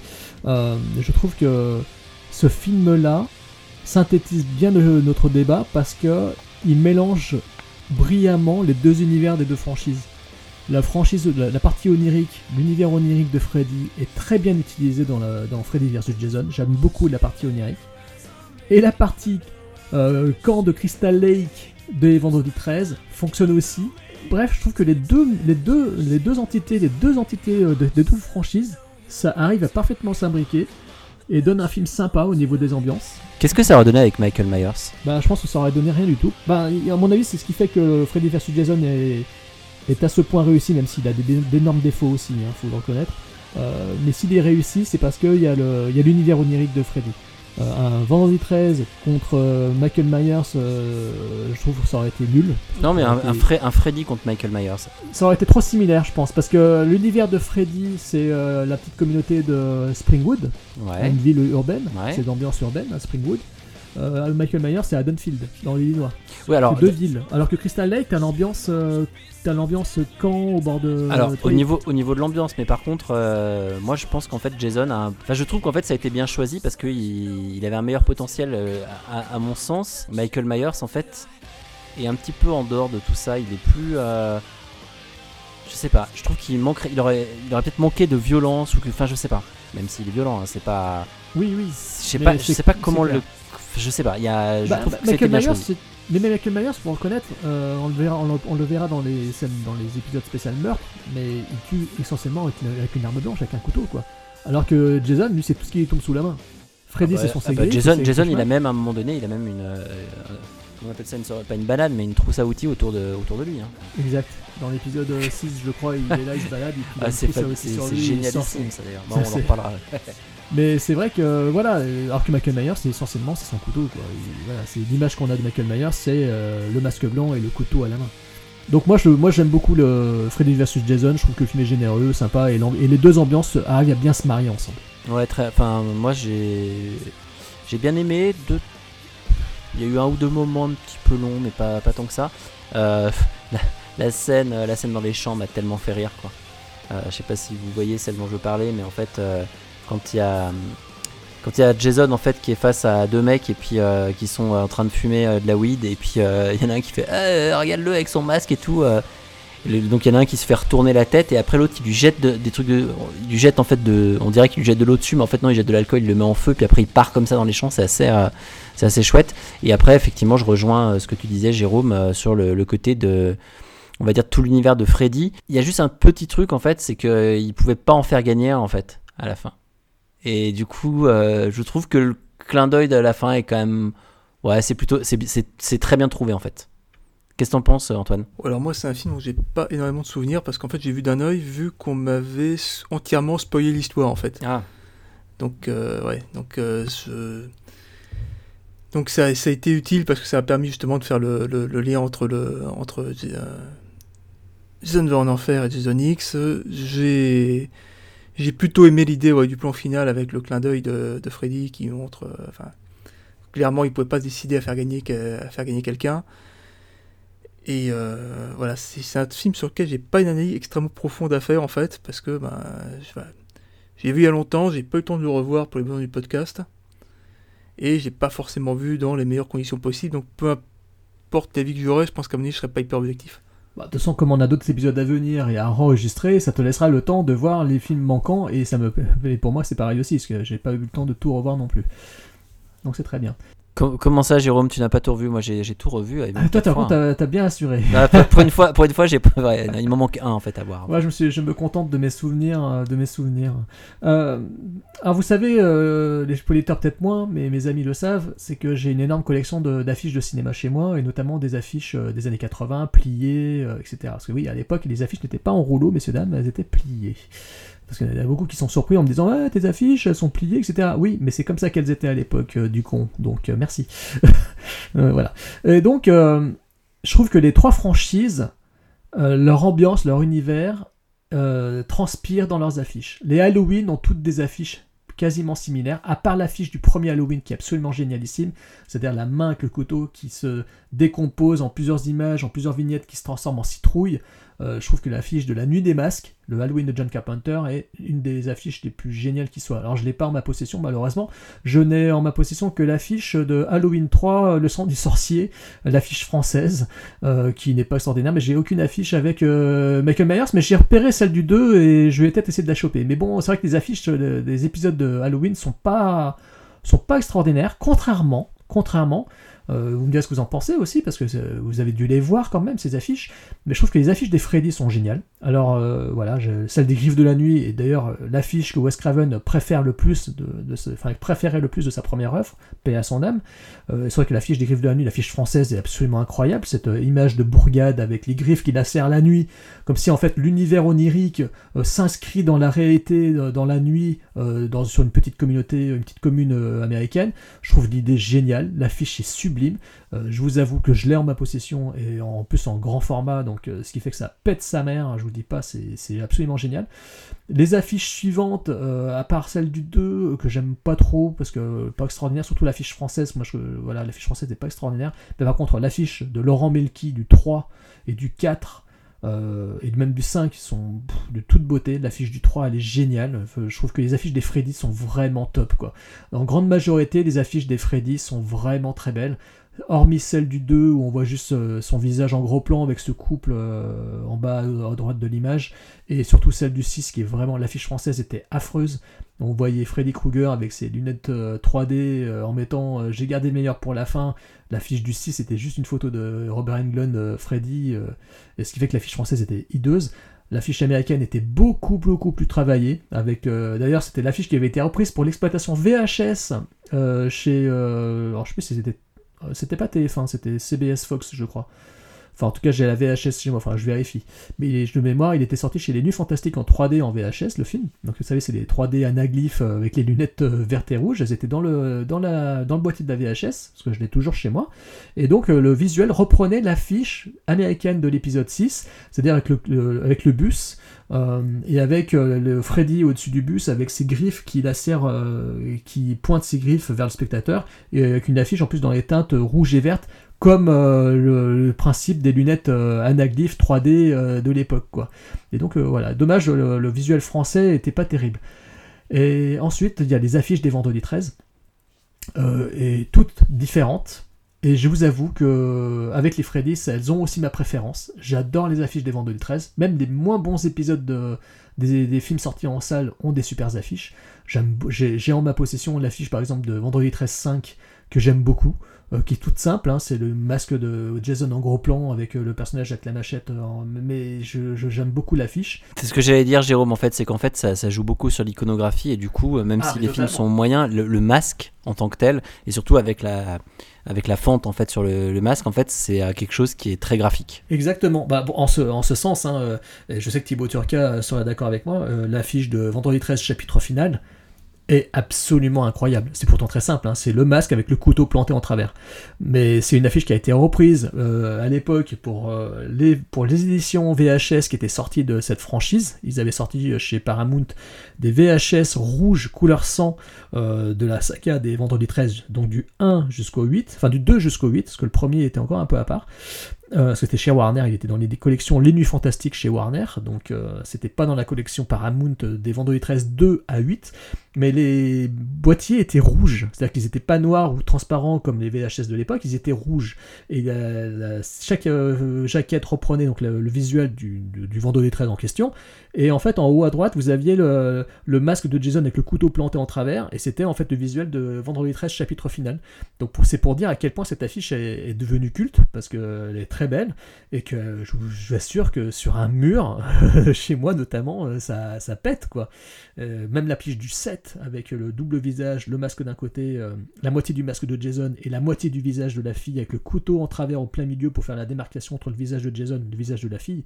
L'affiche de Vendredi 13, chapitre 7, un nouveau défi, elle est... Bah, pareil, elle est génialissime. Enfin bref, je trouve que les affiches des Vendredi 13 aussi ont, une- ont une sacrée gueule. Quoi. Je, moi je trouve que c'est des affiches de slasher que j'aime vraiment beaucoup. Anton, tu voulais euh, parler par rapport aux affiches? Parce qu'après, moi, j'aurais une petite recommandation à faire rapide pour la fin de ce podcast. Parce qu'il faut savoir que je partage un peu la passion de, de, de Jérôme pour les, pour les affiches. Alors j'ai une collection un peu plus modeste pour une raison assez simple, c'est que comme tout Parisien qui se respecte, j'habite ce qu'on appelle poliment une cage à lapin. Donc en fait j'ai les affiches, mais souvent j'ai pas les murs qu'il faut. hein. Donc, euh, mais j'ai, euh, ouais, j'ai, je partage son intérêt pour les, les affiches de, des griffes de la nuit, notamment celle, euh, cette fameuse affiche dont il parlait avec les griffes qui traversent la, qui traversent l'affiche que j'ai carrément mis au-dessus de mon, de mon lit, enfin de mon canapé lit en l'occurrence. Faire- C'est pour faire de beaux rêves, Le c'est jour, le- C'est pour faire ce beau rêve. Et le jour, le jour où ce truc-là me tombe dessus, je pourrais toujours dire que je me suis fait attaquer par Freddy Krueger, ce qui est plutôt, plutôt cool que la tâche de mon, cadre est foireuse.